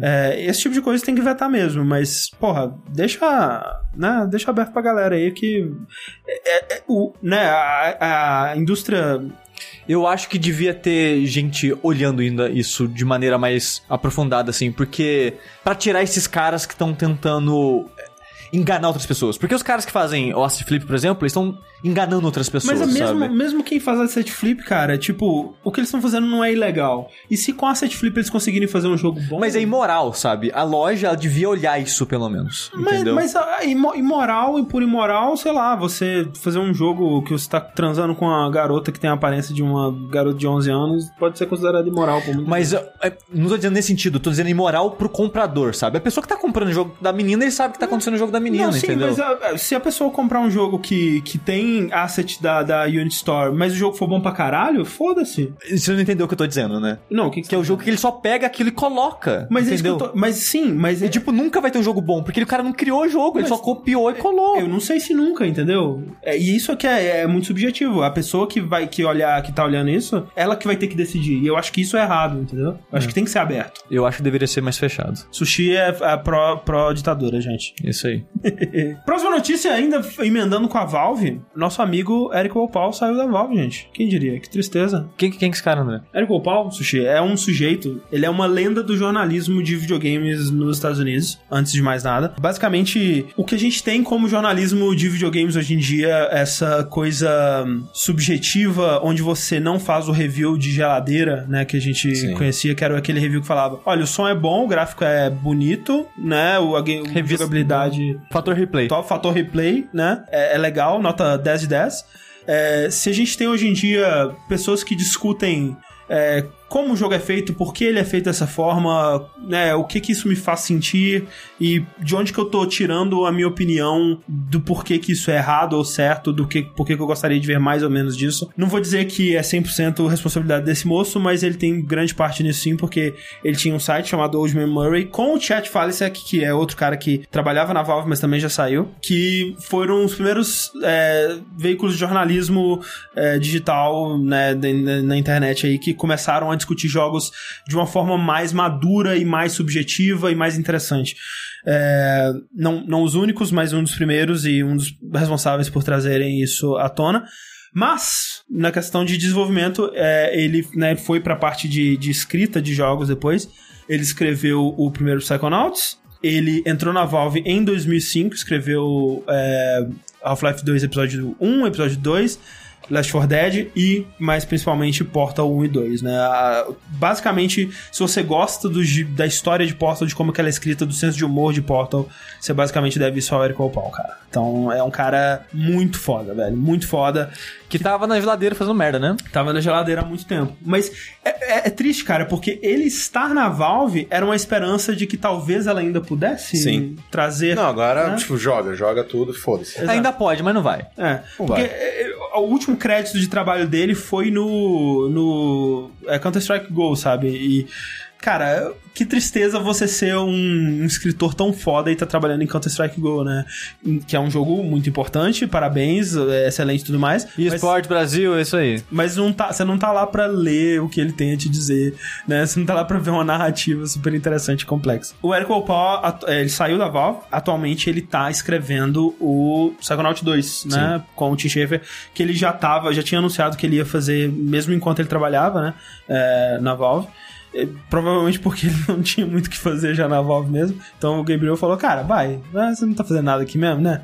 E, e agora ele continua nisso, mas fora isso a gente não sabe o que ele vai fazer da vida. É, quando perguntaram para ele, acho que a Polygon mandou um e-mail perguntando É, ele falou que ele vai se mudar pra cidade natal dele e vender limonada junto com a sobrinha. Então, ele é um cara muito engraçado, assim, sabe? Então ele. É, vai ser muito sentido. Eu espero que ele volte pra. O, eu tava ouvindo o Bombcast, você ouviu dessa semana? Não. Ele- eles são amigos, né? Que ele, o, o Eric Opal, inclusive, ele já escreveu alguns reviews pro GameSpot na, na época. E eles estavam falando, cara, imagina se a gente consegue contratar ele, cara. Uma das três pessoas. É, porque, cara, se o Eric Opal entrar pro Giant Bomb, velho, vai ser a maior era de ouro do, do jornalismo de videogames do universo, cara. Mas ele não vai fazer isso. Ele é, ele é muito mais do que isso atualmente, sabe? Aí tá lá, ele lá. Cara, seria foda demais, velho. Seria um sonho tornado realidade. Espero que, né, a gente veja mais sobre o que ele tá fazendo da vida em Que, breve. que ele faça mais coisinhas, mais joguinhos, mais coisas, né? Sim, tomara. Que é, é um talento que seria muito triste ver desperdiçado. Exatamente. Falando em talento desperdiçado, André. Opa! Call of Duty. é, milhares de pessoas, né? Desenvolvendo aquele jogo lá. Ô, coitados. Não, Três estúdios, né? Revezando aquela parada.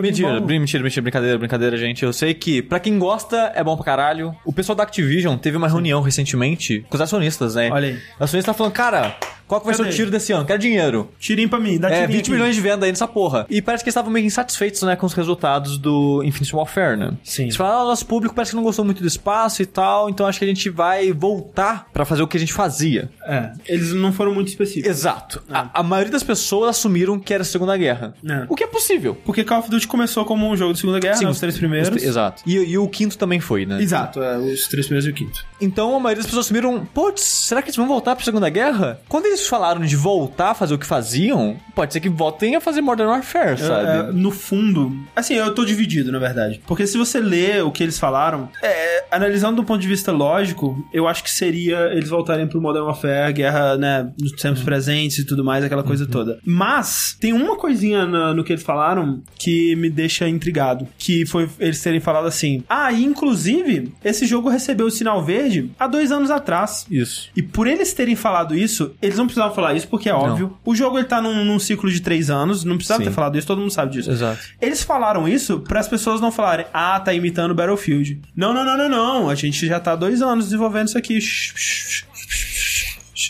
Tá? Por isso eu acho que talvez seja. Eu espero que Segunda Guerra, né? Se for Primeira Guerra, vai ser muito descarado, né, gente? Vamos lá. É. Porra. E se for pau e pedra? Uma pedra. Ou se for Vietnã. Vietnã. Olha, é, é possível. Tem muita, muita guerra no mundo, né? O problema de fazer Vietnã é que ah, o americano não gosta, né? Não gosta, não gosta de Ah, perder. é não, mas faz um perdeu. Vietnã, tipo Tarantino, alternativo. Em que os americanos Os ganharam. americanos ganharam, É, explodiram os buracos tudo lá. Dr. Manhattan e tal. Exato, é esse daí. Isso, perfeito. Caralho, Guerra do Vietnã no universo de Watchmen. Esse vai ser o próximo Call of Duty. Agora sim, cara. O foda é que Call of Duty eles estão tão safe, sabe? Que tipo, putz, o Infinite Warfare até vendeu, mas não foi aquilo que a gente esperava.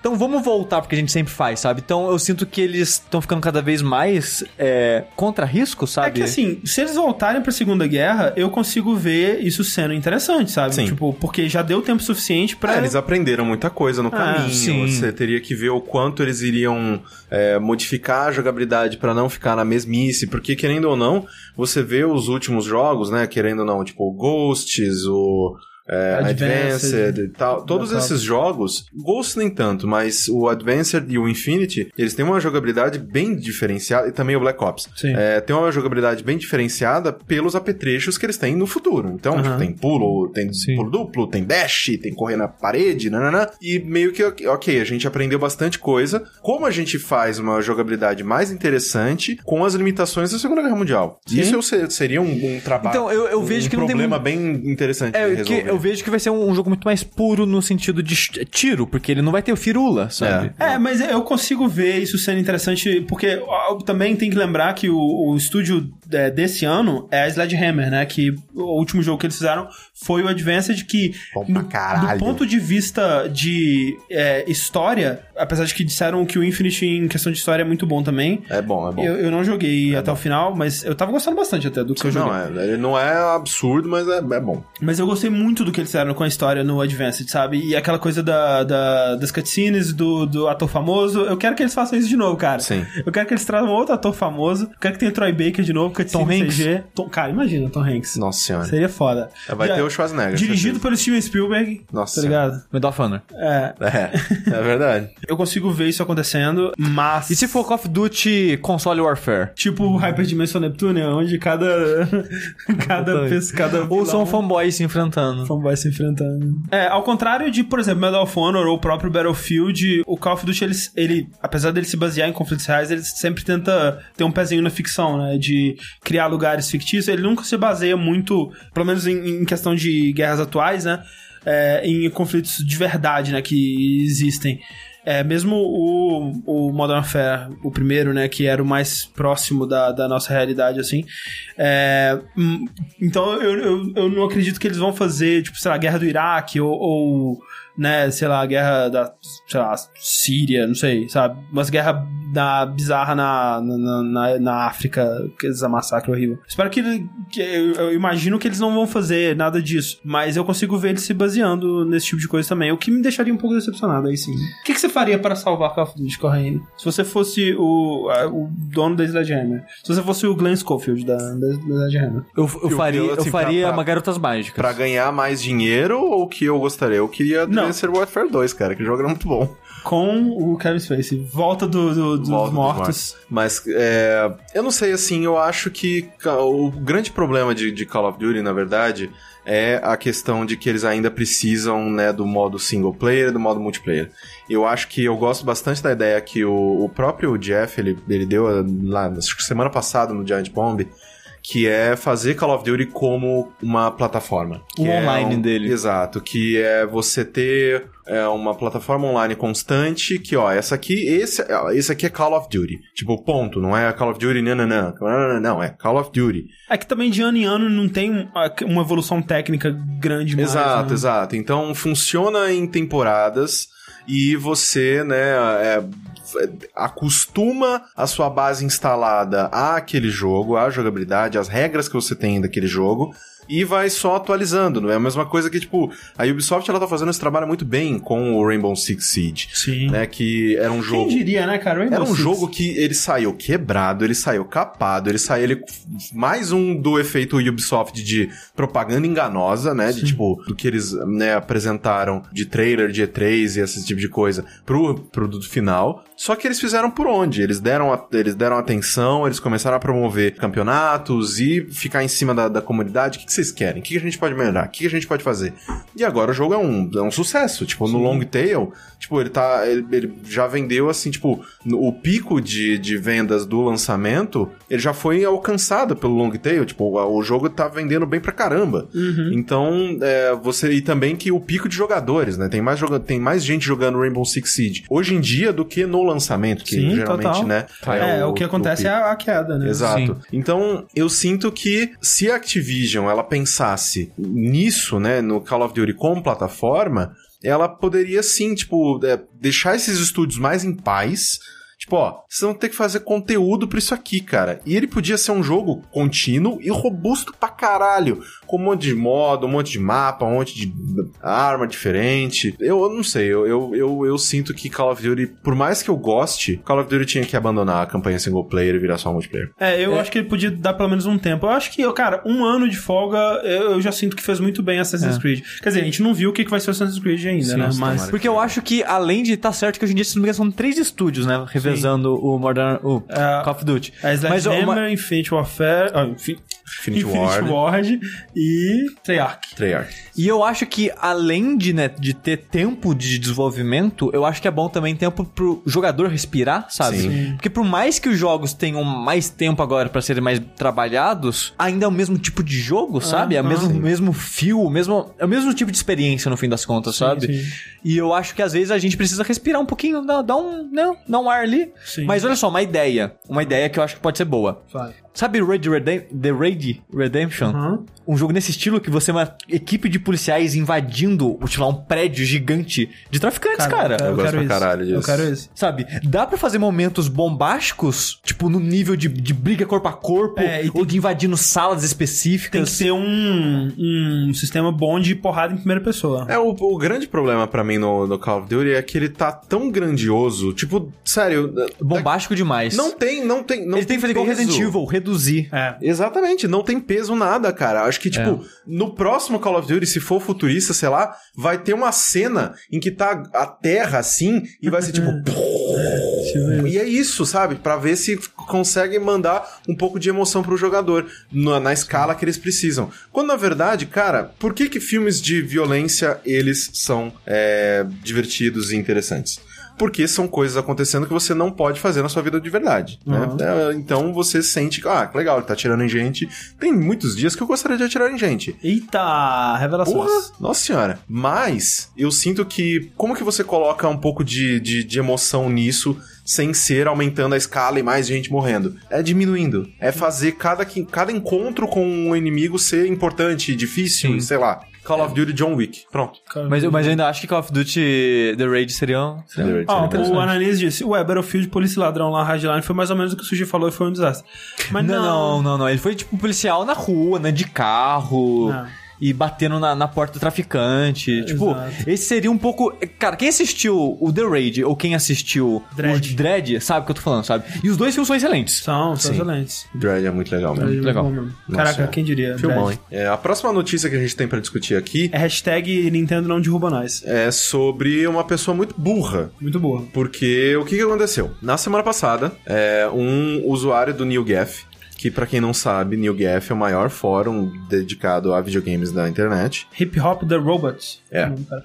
É, va- vale dizer, né? O Neil Gaff, ele é maior fórum e tudo mais, e é legal porque ele é basicamente a fonte de todas as notícias de todos os Fir- é, sites. first page, assim, tipo, cara, se você quer se informar sobre videogames, você pode se informar tranquilamente pelo NewGaf. É, o que eu Não recom- leia os comentários. Não, Mas o que dá. eu recomendo é, é seguir a conta no Twitter, que twitta os sim. novos O, o. Bloodborne vazou lá também, né? Sim. Vazou. É. E bem, na semana passada, um cara chegou lá, né, o que, com o nick que o André falou, e, pô, recebi. A, a loja que eu comprei meu Nintendo Switch me enviou o console errado duas, três semanas antes do lançamento. Que loucura. Todo mundo, nossa, que coisa, né? Nossa, não, tipo, ah, você tá zoando, né? Tá brincadeira. Não, não, vou fazer vídeo pra provar. E ele foi e fe, postou um vídeo é, ligando o console, mostrando a internet. Interface. A, internet. A interface do usuário. Tem modo preto, porra. Modo preto, porra. Sim. Né? Vale dizer que, né, ele só mostrou a interface porque ele ainda não, não tem jogo, né? Sim, não recebeu o jogo. sim. E também porque eu, eu acredito que ele não consiga se conectar Patches, ainda, essas né? coisas não estão liberadas. Então, é. É, então ele foi e postou esse vídeo e todo mundo. É assim. A gente nunca tinha tido, e ainda não tem oficialmente, nenhum acesso à interface do usuário do outro Switch. É, o que a gente viu foi o, o pessoal da Nicali, se não me engano, que postou, por engano, uma screenshot do Bind of Isaac, né? Foi, foi, na verdade, um screenshot da Home, assim, com a lista de jogos que eles vão lançar. Exato. Então aí você conseguiu ver como vai ser a lista de jogos, ver algumas coisas É, assim. e aí, tipo, postou e, E deletou 30 10 minutos- segundos é. depois. exatamente. deletado. A, a Nintendo, ela anda bem é, restrita, né? Com a, a cobertura dela, a maneira com que ela tá liberando esse tipo de conteúdo e tudo Muito mais. estranho até, né? É, assim, bem- tipo, muita coisa que é, foi bem revelador de ver, assim, e são coisas que, tipo, cara, né, seria muito mais legal se a Nintendo fosse transparente sobre esse tipo Sim. de coisa. Tipo, não, Não. tem nada que ele mostrou e que a gente falou, nossa, Nintendo eu Switch, acho, não. E eu acho Cé, que ainda há, né? Hoje eles, eh, no dia da, da- dessa gravação, a Nintendo liberou o unboxing oficial dela, né? Que ela mostra tudo que tem na caixa, nananã. Eita porra. E spoiler do próximo assunto.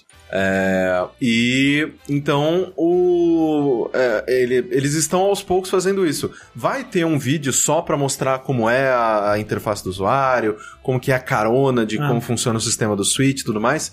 Só que, cara, o, jo- o, console já tá quase saindo, né? É, e Vamos, assim, vamos, eu vamos. entendo até. Eu acho que o, o, o- a, a estratégia dela não é 100% errada. Eu acho que você fazer isso numa forma mais comprimida garante que as pessoas não, né, não percam o interesse, Sim, o hype não- e tudo mais. Não disperse. Mas, ao mesmo tempo, as pessoas estão tão sedentas de informação que esse tipo de coisa acontece, entendeu? Sim, exatamente. Tipo, se as pessoas soubessem tudo já sobre o Switch desse, desse tipo de coisa, é, esse cara talvez nem fizesse o vídeo, sabe? Pra- Talvez não comprasse essa bosta. É. É. Então, E- tá, tá- o pessoal tá tão assim. "Ah, melhor." É, o pessoal tá tão é, é, é, sedento por informação que, né, esse tipo de coisa acontece.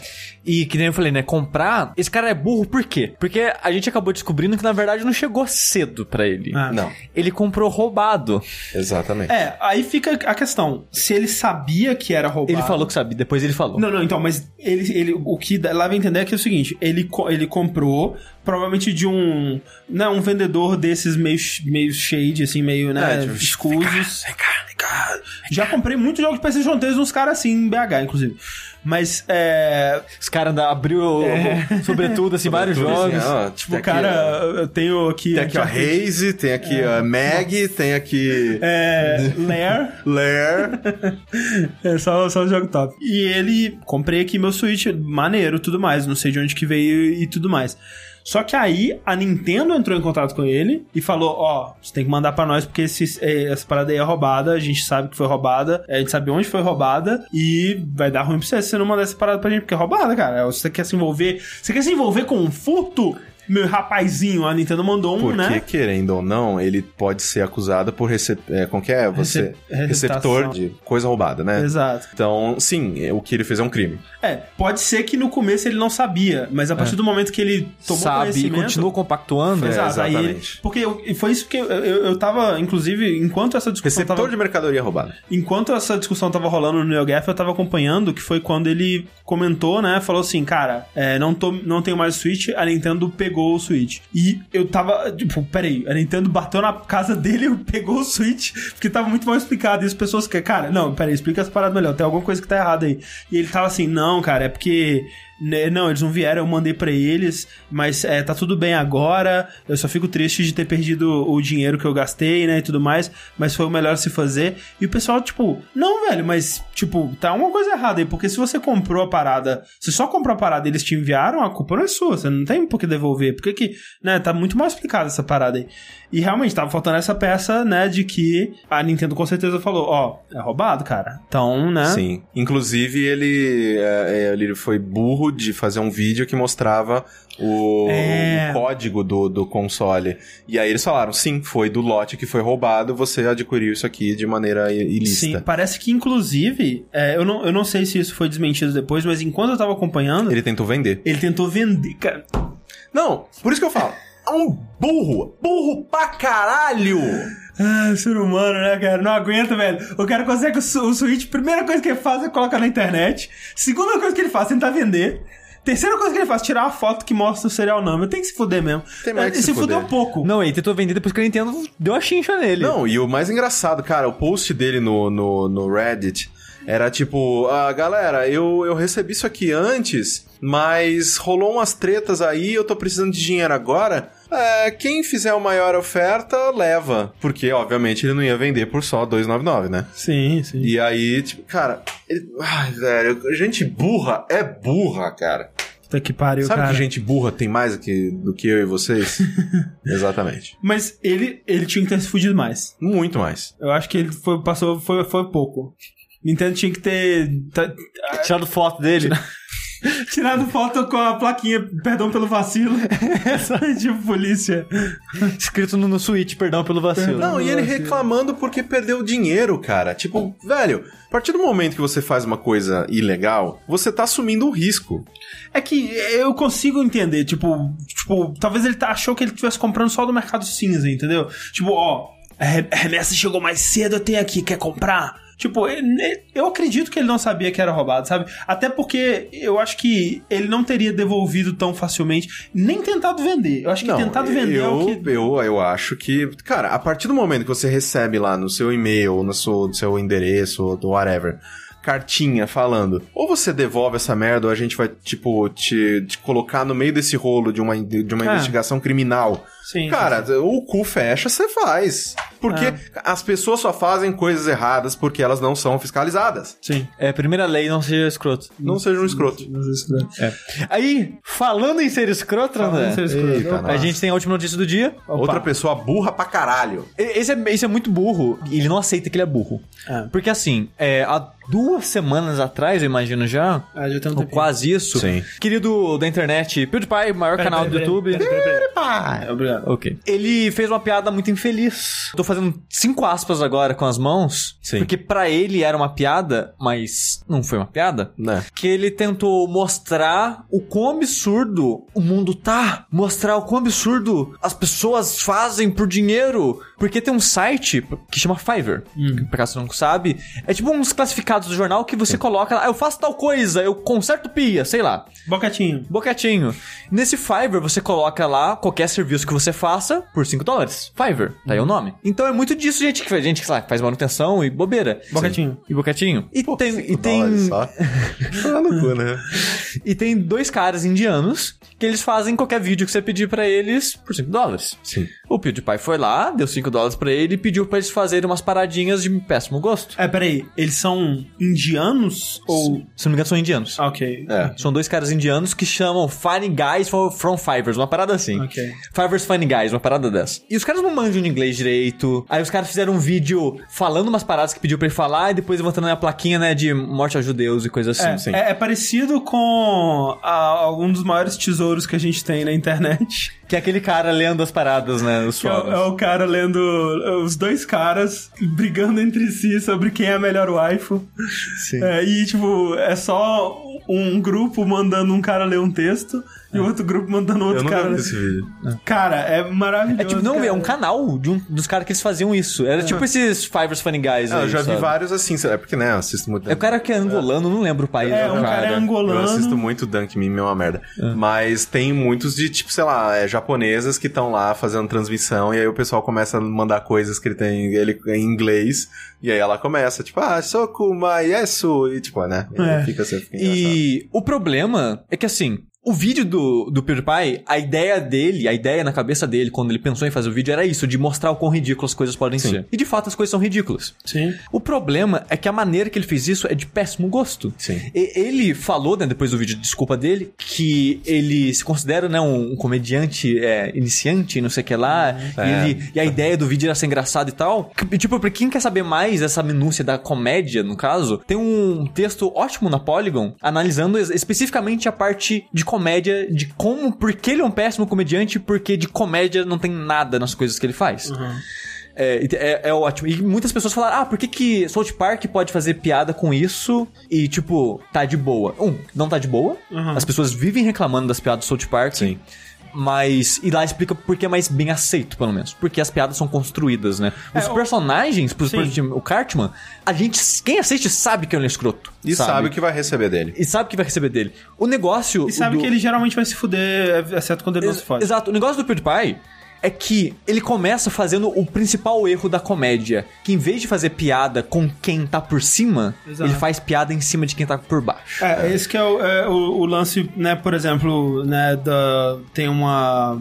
Tem vídeos analisando, né, é, por que que o Louis C.K., por exemplo, faz piada sobre estupro e as piadas são bem aceitas, são, são piadas, né, É. elas são, quer, né, É, muita gente muito- se ofende, é claro. Depende muito mas, da né, subjetividade, mas, tipo, a piada funciona, né? É porque justamente ele não tá fazendo piada da vítima do estupro, né? É, É, com o estuprador. é, exatamente. É, e nesse. Começa que durante esse vídeo, né, que ele faz a, a piada, entre aspas, né, de morte aos judeus, ele tira sarro dos caras, tipo, olha, eles não sabem nem falar inglês direito, hahaha, são uns fudidos mesmo, olha só que ridículo esses caras fazendo isso por 5 dólares. Tipo, ele, ele tá humilhando os caras no vídeo, sabe? E que- como que você quer ter algum, tipo, que alguém compre o seu lado, sendo que você tá sendo escroto da história em todos os sentidos, cara. Sim, sim. Tipo, ele se pintou de vilão, sabe? E ele quer que as pessoas comprem o lado dele, isso é impossível, sabe? Assim, o meu problema, assim, eu, eu já digo, assim, eu consumo o conteúdo do PewDiePie, assim, não tudo, tudo, porque, né, vídeo todo dia, eu trabalho, né, sou um adulto, então é bem difícil de acompanhar, mas eu assisto algumas coisas. E eu sinto que eu, o caso do PewDiePie é meio que o caso do Justin Bieber. São pessoas que cresceram demais e não tinham estrutura para tal. Justin Sim. Bieber não tem, né, ficou um escroto louco, agora acho que ele tá melhorando. Na... Não? É... Eu não sei, eu não acompanho, não vejo mais o nome dele pintando. Também não. Mas o PewDiePie é a mesma coisa. O Félix, ele, ele, ele, ele cresceu muito, muito rápido e é, ele, ele sempre foi visto como um símbolo dentro do YouTube. E as pessoas diziam muito sim para ele. O problema disso é que você não, não, não, não aprende a ter filtro, não aprende a ter responsabilidade, não empatia. aprende a ter empatia. Sim. Não aprende a, tipo, quando um cachorro ele vai e faz uma besteira, sei lá, você tá comendo um, uma banana. Aí o cachorro tenta vir e, e, e morder a banana da sua mão. Você dá um, um tapa no nariz dele e fala: "Não, tá errado". Para que ele, né, no cérebro pequeno de, de cachorro dele, ele, opa, peraí, eu fiz alguma coisa errada, eu fui punido, talvez eu deva evitar. É. E com o PewDiePie, parece que sempre que ele faz merda, ele não é punido. Só que dessa vez ele foi. E assim, tipo, foi e foi bem. Porque como que você bate nas pessoas que, né, trabalham com internet, fazem sucesso, não, não, não. Bate no bolso ah, delas. É. E, e assim, é, no vídeo de desculpa, entre aspas, que de desculpa ele não pediu nada. É muito merda esse vídeo, cara. É, ele falou, né, que a mídia tá atacando ele. O negócio é o seguinte. Assim, está. E o, assim, o, o maior problema para mim, e eu sinto e eu vejo isso muito né, nos vídeos que eu assisto dele e tal, é que você vê que ele, ele respira errado, ele já vira notícia e as pessoas já começam a cagar em cima dele. Então eu sinto que realmente deve ser um inferno viver assim. Só que por isso que eu falo que, na verdade, ele não é um nazista, ele não é. Ele não, só é, é, bem burro. Não, exatamente. Ele não é nazista, ele é burro. Ele é um irresponsável uhum. e uma uhum. pessoa imatura, porque, cara, a partir do momento que você tem um alvo nas suas costas. Tipo, ou você tenta lidar com isso de uma maneira de fazer, sei lá, um conteúdo mais palatável, mais tranquilo, ou você se arrisca. E, ele se arriscou. E, cara, eu não consigo ver ele como vítima. Eu, eu concordo em algumas coisas que ele fala. Eu acho que, tipo, a mídia tradicional, ela. É, é, ela não entende muito bem o fenômeno dos youtubers sim. e é muito comum você ter um certo medo daquilo que você não entende. Eu acho que tem um pouco disso sim, eu acho que ele tá certo nisso aí, mas eu fico assim, é, cara, a última vez que o PewDiePie teve na mídia foi aquela parada dele falar que ia deletar o canal, sim. É, coisa. E Aquilo ca... eu achei engraçado. Não, foi engraçado, mas tipo, você vê, cara, é, é, você cria uma situação que o payoff dessa situação é todo mundo ver, cara, que, que cara escroto, babaca, enganou, achei, enganou todos nós. Eu achei a piada engraçada. Né? Mas imagina, você... Mas ele construiu, é, então, essa é a diferença. O, no caso dele deletar o canal, quando ele chegasse, nananã, tipo, foi uma piada que ele construiu. E foi uma piada que não ofendia ninguém. Sim. Tipo, só, só ofendia a inteligência das pessoas que levaram aquilo sério, de, a sério demais. Para quem não sabe o que aconteceu, ele fez um canal secundário, postava algumas coisas lá e tal. E aí ele falou: quando eu bater, sei lá, 50 milhões, eu não sei quantos milhões, eu vou deletar o meu canal. Só que não falou qual canal. Hum. Então ele bateu essa meta e ele deletou o canal secundário. Foi uma piada bosta, só que, cara, ele conseguiu espaço na mídia inteira, porque, nossa, o cara vai deletar o canal, não sei. Tem muita coisa da, da mídia dentro de, de, de videogames que me lembra muito mídia de, sei lá, tipo, de futebol, por exemplo que todo parece que todo jornalista esportivo é um urubu rondando quem vai falar merda, quem vai fazer merda, quem vai se machucar, nananã. E porque merda vende. E eu sinto que foi engraçado, por quê? Porque ele fez todo mundo de imbecil. E eu achei isso bacana, porque, né? foi uma coisa meio inteligente da parte dele. O problema dessa vez é que ele fez uma. Ele teve uma atitude muito imbecil, ele fez uma piada muito. Várias muito, vezes. Várias vezes, é uma coisa recorrente. Querendo ou não, quem consome Dunk Memes sabe que piada com judeus, negros, é. tudo isso é super normal. Mas aí o que entra também. É só que só o negócio que, é o que entra... É o PewDiePie, cara. Exato. É, isso que é falar. Porque Você não assim... é um canal que não é identificado, que é um, um guri, sei é, lá... Você é o maior canal do YouTube trabalhando sobre a guarda-chuva da Disney, cara. Cara, você Sim. tem que ter responsabilidade. Exato. O problema é que nem o pessoal fala, ah, mas tem canal lá que nega muito mais escroto. O problema é que o PewDiePie, ele é o maior canal do YouTube. Sim. E o YouTube ama essa porra. Ele tinha próprio programa dele no, no YouTube Red, Sim. que foi cancelado. Sim. É, e, que nem vocês falaram, ele tava debaixo da Disney, né? E cara. Por causa da Maker. E, e, tipo, se, se a mídia, tipo, se as pessoas não chamassem atenção, provavelmente a Disney e o YouTube estão olhando nessas merda, então, tipo, ai, caralho, grossa, ai, meu Deus, de novo esse cara fez bosta. Mas vamos ficar de boa porque ninguém falou nada. Sim. Quando estourou, os caras falaram, a gente tem que fazer alguma coisa. É, e assim, o pessoal que fez a, a compilação, que foi do Wall Street Journal, eles deram uma boa exagerada. Tipo, eles foram varrendo os, os vídeos e tem coisa ali que eles tiraram bem do contexto, né? Não é o caso desse vídeo específico, Sim. né? Que esse foi muito escroto. Né, assim, eu acho que se eles... é, eu, eu não sei por que, que eles fizeram o que eles fizeram, que meio que até enfraquece um pouco o argumento deles mesmo, porque eles não Sim. precisavam. Eles tinham argumentos sólidos o suficiente pra fazer o ponto deles, tipo, olha, esse cara tá fazendo muita merda aqui e, e tudo mais. Mas eles foram um pouco além do que eu achei legal, sabe? De, de realmente de forçar a barra em alguns pontos. Sim. Mas, né, foram que eles é, eles estavam construindo um caso, assim. É. E você pode chamar de perseguição ou você pode chamar de, tipo, cara, alguém tem que abrir os olhos porque esse cara tá fazendo há tanto Sim. tempo aqui E já. tipo, a reação da Disney e a reação do YouTube, eu acho certíssima, Sim. sabe? O negócio é que talvez tivesse ter feito isso antes. Talvez eles tivessem ter tido falado com ele Sim. antes de chegar nesse Não, nível, e esse- entendeu? Cara, aí é Mas, foda. tipo- assim. É, muito difícil a gente, né, toda essa discussão, porque aí rola aquele negócio de tipo, qual é o limite do humor? Uhum. Né? E a gente não tem mais cinco horas aqui. E nem base estrutural de, de discutir isso, Mas porque por nenhum de nós é comediante ou trabalha com isso ou estuda isso. Por incrível que pareça, a gente discutiu isso no Fora da Caixa e eu acho que a, a conclusão que a gente chegou lá foi bem ok, assim. Eu não lembro mais qual que é, mas escutem todos aí de novo, vocês vão achar. É, vocês vão achar. Mas é, a questão é que era uma bolha que uma hora ia estourar. Porque é, eu assisto muito dos vídeos dele e tem muitas, muitas horas que, tipo, que eu tô lá, tá, tá engraçado, tá divertido, ele tá, né, fazendo as, as besteiras dele. E alguns comentários é sempre, puta, velho, você vai ouvir merda por causa disso. Puta, não, não precisava disso. Puta, que merda. E aí você para e você fala, cara, vai ter um momento em que as pessoas vão parar de passar a mão na cabeça dele e ele vai tomar uma porrada no focinho. Tomou. É, tipo, Vamos ver, assim, e o, o, o, o que mais me, me preocupa em toda essa situação é que ele não aceita que errou. exato. É. E- Ele, ele pode falar, eles estão me perseguindo? Ok, pode falar isso. Mas o problema é que ele não viu que ele tava errado, sabe? É. Ele não. Se você não vê o erro, você repete, você acha que tá certo. É, e tipo, é, é, é bizarro, sabe? Porque ele, nesse vídeo de desculpa, tem um momento que ele fica emocionado, quase chora, ou chora, não sei. E, e ele, né, agradece os fãs por estarem com ele, porque muita gente deu apoio. E esse é, é um. é, nesse momento, é um. É uma coisa muito perigosa de você se ancorar nisso, porque são pessoas que estão te seguindo cegamente, independente do que você faz. Elas não Sim, são. sim. é- Elas não são base pra você ver, porra, mas olha esses caras aqui, eles, são meu- eles, eles, me, eles gostam Sim. ainda, sabe? E essas não são as pessoas que vão servir como E- e eu um acho que- guia, uma bússola moral, assim. E eu, eu acho que isso acaba sendo um problema muito grande, porque o maior público deles são pessoas jovens, né? Sim. Crianças ou adolescentes, o que seja. Pessoas que estão ainda forma- formando a sua ideia de mundo na cabeça, né?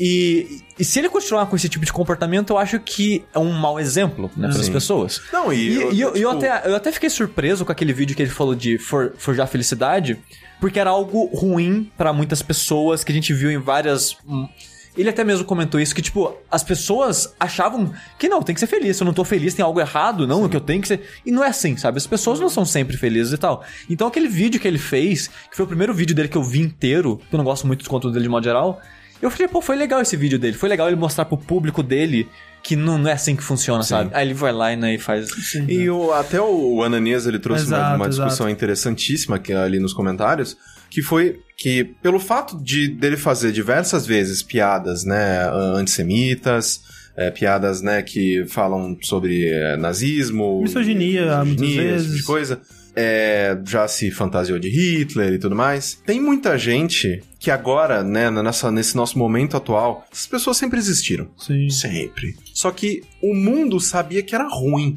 Então essas pessoas elas viviam numa caverninha. Tipo, como se fossem pequenos gremlins, assim. "Arr, A gente odeia judeu, a gente odeia preto. arr." E elas ficavam lá, quietas, porque elas sabiam que a partir do momento que ela colocasse o pezinho pra fora, ela ia tomar um soco. Nos últimos tempos, pessoas com um discurso, né, inflamado e, e com um discurso que corrobora a visão de mundo dessas pessoas, está ganhando importância, poder, espaço na mídia, tudo mais.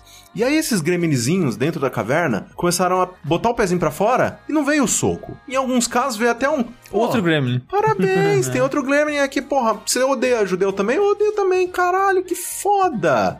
Então a gente pode odiar judeu junto, e aí eles começaram a ter reuniõezinhas pra odiar judeu, odiar pretos, odiar eh, pessoas que moram fora do país de origem. E aí esse grupo foi crescendo, crescendo, crescendo, tendo mais voz, mais voz, mais voz. E esses, é, e esses gremlins, hoje em dia, eles estão se proliferando, eles estão se sentindo seguros, eles estão se sentindo corretos, porque tem muito mais gente com voz e poder e lugar na mídia que corrobora Cara, com John o que eles Tron, que falam. tristeza, cara. John Tron, cara. Que tristeza, Nossa, cara. velho. Gostava que soco no meu. Tron, nossa, cara. que soco no meu coração, cara. Eu adoro o conteúdo do cara. Mas, meu Deus. E aí, elas- essas pessoas começaram a, tipo, falar, não, é isso aí mesmo. E aí eles veem esse vídeo do PewDiePie, maior YouTube da, né, maior youtuber, um bilhão de pessoas seguindo, blá, falam, caralho, a gente vai comprar a briga desse cara, porque ele tá fazendo piada com judeu, eu odeio judeu, e eu, eu acho que ele tá certo. Começaram a colocar o PewDiePie, que assim, eu acho que ele não é, né, tipo, nazista. Eu não acho que ele seja de fato, Eu, não é nada, eu não. acho que ele não é nada disso. Não, que eu, que eu falei, ele só é burro. Ele só é burro. Sim. Só que ele está sendo utilizado como um símbolo E, e quando pra esses caras. E quando isso acontece, cara, você tem que fazer alguma coisa a respeito, porque ah, muito ah, aconteceu algo, né, em outro âmbito e outra pegada, mas aquele meme do, do sapo, Sim. do Pepe, né? Pepe. Que é o, o- é basicamente o mascote do alt-right, né? O, Sim. o cara lá com o que o é, que, to- o que dele. É o que tomou o soco. né? Ele tava com um, um pinzinho do, do sapo, sabe? no- Na, na lapela dele. Então, tipo. Vamos, a, a gente não pode mais usar esse meme, porque, Sim. tipo, esse, esse meme, ele vai ser é, é, trazido, vai ser Associado. associado a essa parada. É a tipo é algo pare- parecido com a swastika, que antes do nazismo ele tinha um Isso. símbolo, depois do nazismo, ele é o símbolo do nazismo. Sim. É, as pessoas até podem eventualmente tentar reapropriar e ressignificar, trazer de volta, né, a parada, mas não é, não é, não é fácil assim. Então, a mesma coisa com o PewDiePie. A partir do momento que você vê, cara, o meu conteúdo tá sendo usado por pessoas desse tipo, neonazistas, é, alt-right, né, ou seja, como você quer chamar, tem que. A gente tem que fazer. Eu tenho que mudar, eu tenho que parar com isso, cara. Eu tenho que parar com isso. Eu tenho que ver a responsabilidade que eu tenho com o meu público e como o maior youtuber do, do, do, da- do mundo. E al- alguma coisa tem que ser feita aí. E é o triste, como o Sushi disse, é que no vídeo de desculpa dele, ele não parece que ele entende a gravidade Arrependido do que nem nada. aconteceu. É. É, e a, a, mensa a mensagem do vídeo de desculpa dele é. Foda-se vocês, eu ainda tô aqui. Yeah. E é foda, cara. É, é, é muito. Eu, eu sei que, assim, tipo, a partir do... Tem muita gente, né, que fala... é, se você quer continuar sendo fã de qualquer pessoa, nunca conheça a pessoa, né? E eu, eu super concordo com isso, principalmente porque, sei lá, tipo, tem ouvintes nossos que a partir do momento que, né, se aproximaram da gente, viram que a gente, nós somos seres humanos. E falhos, e que fazem merda, e Meio falam babaca às merda vezes. bem babaca de vez em quando, né? E que, é, é, infelizmente, é assim que as pessoas são. Então, a partir do momento que você tem uma visão é, idealizada do seu ídolo, da Naná, é a mesma coisa. Tipo, cara, eu adoro o Johnny Depp atuando. Uhum. Só que aí você vai ler duas Sim. linhas do, do que é a vida pessoal desse cara, Ah. você fala, "Não, nunca mais eu quero consumir o que esse cara faz. A porra do Mel Gibson, cara. Eu Não Mel duvido Gibson. que o filme dele seja se- sensacional. Eu acho bizarro que as pessoas estão trazendo o Mel Gibson e falando, ô, Mel Gibson, legal você. Legal hein?" você de Cara, novo. não, velho. Mel Gibson. Tenho certeza que o filme dele é muito bom, cara. Não, Parece deve muito ser, bom. deve ser foda, mas porque esse cara sabe, faz, sabe, sabe o que ele tá fazendo ali. É. Com esse clima pra cima. Carnaval! Vem, vem ser feliz. Pra ser É, pra ser feliz. feliz. Como é que é? No carnaval da Rede Globo, eu tô aqui todo. Eu não legal. lembro o Nisa Caralho 4 todo. Não consigo. Mas encerra com ela. Encerra com ela. Exatamente, vou encerrar o programa com ela, então fiquem aí. É, o, Mich o Michael Si- Mikael Siqueira disse: Eu gosto do André, por favor, não me decepcione. Ih, rapaz. Não, cara, tem umas pessoas, sei lá, tipo, o Elon Musk eu já tô com um pouquinho de coração partido porque ele fez umas merdas, começou a chegar perto do Trump e tudo mais. Mas, cara, o primeiro-ministro canadense, cara, tô, por, por favor, Por cara, favor, por só favor. seja esse homão da porra perfeito. Alguém, alguém tem que ser boa Cara, nesse mundo mundo, cara. Imagina o Lin-Manuel Miranda. Ele, ele vai e manda um... E os nazistas, hein? Era legal, né, Nossa cara? senhora, Não, o cara. próximo, próximo musical é, vai ser Adolf. É, Adolf musical. Caralho, velho. Nossa senhora, velho. Tem que ter umas pessoas boas, velho. Nossa senhora. Mas é tá isso. todo mundo triste pra caralho porque botaram os tweets do, do John Tron no. Ah, porra, Nossa, é, vamos, vamos. Acabou, acabou, velho. Vai, todo mundo é, cara, Enche a morreu. cara, Nossa é, é, orgia na rua, carnaval, é isso aí. Desde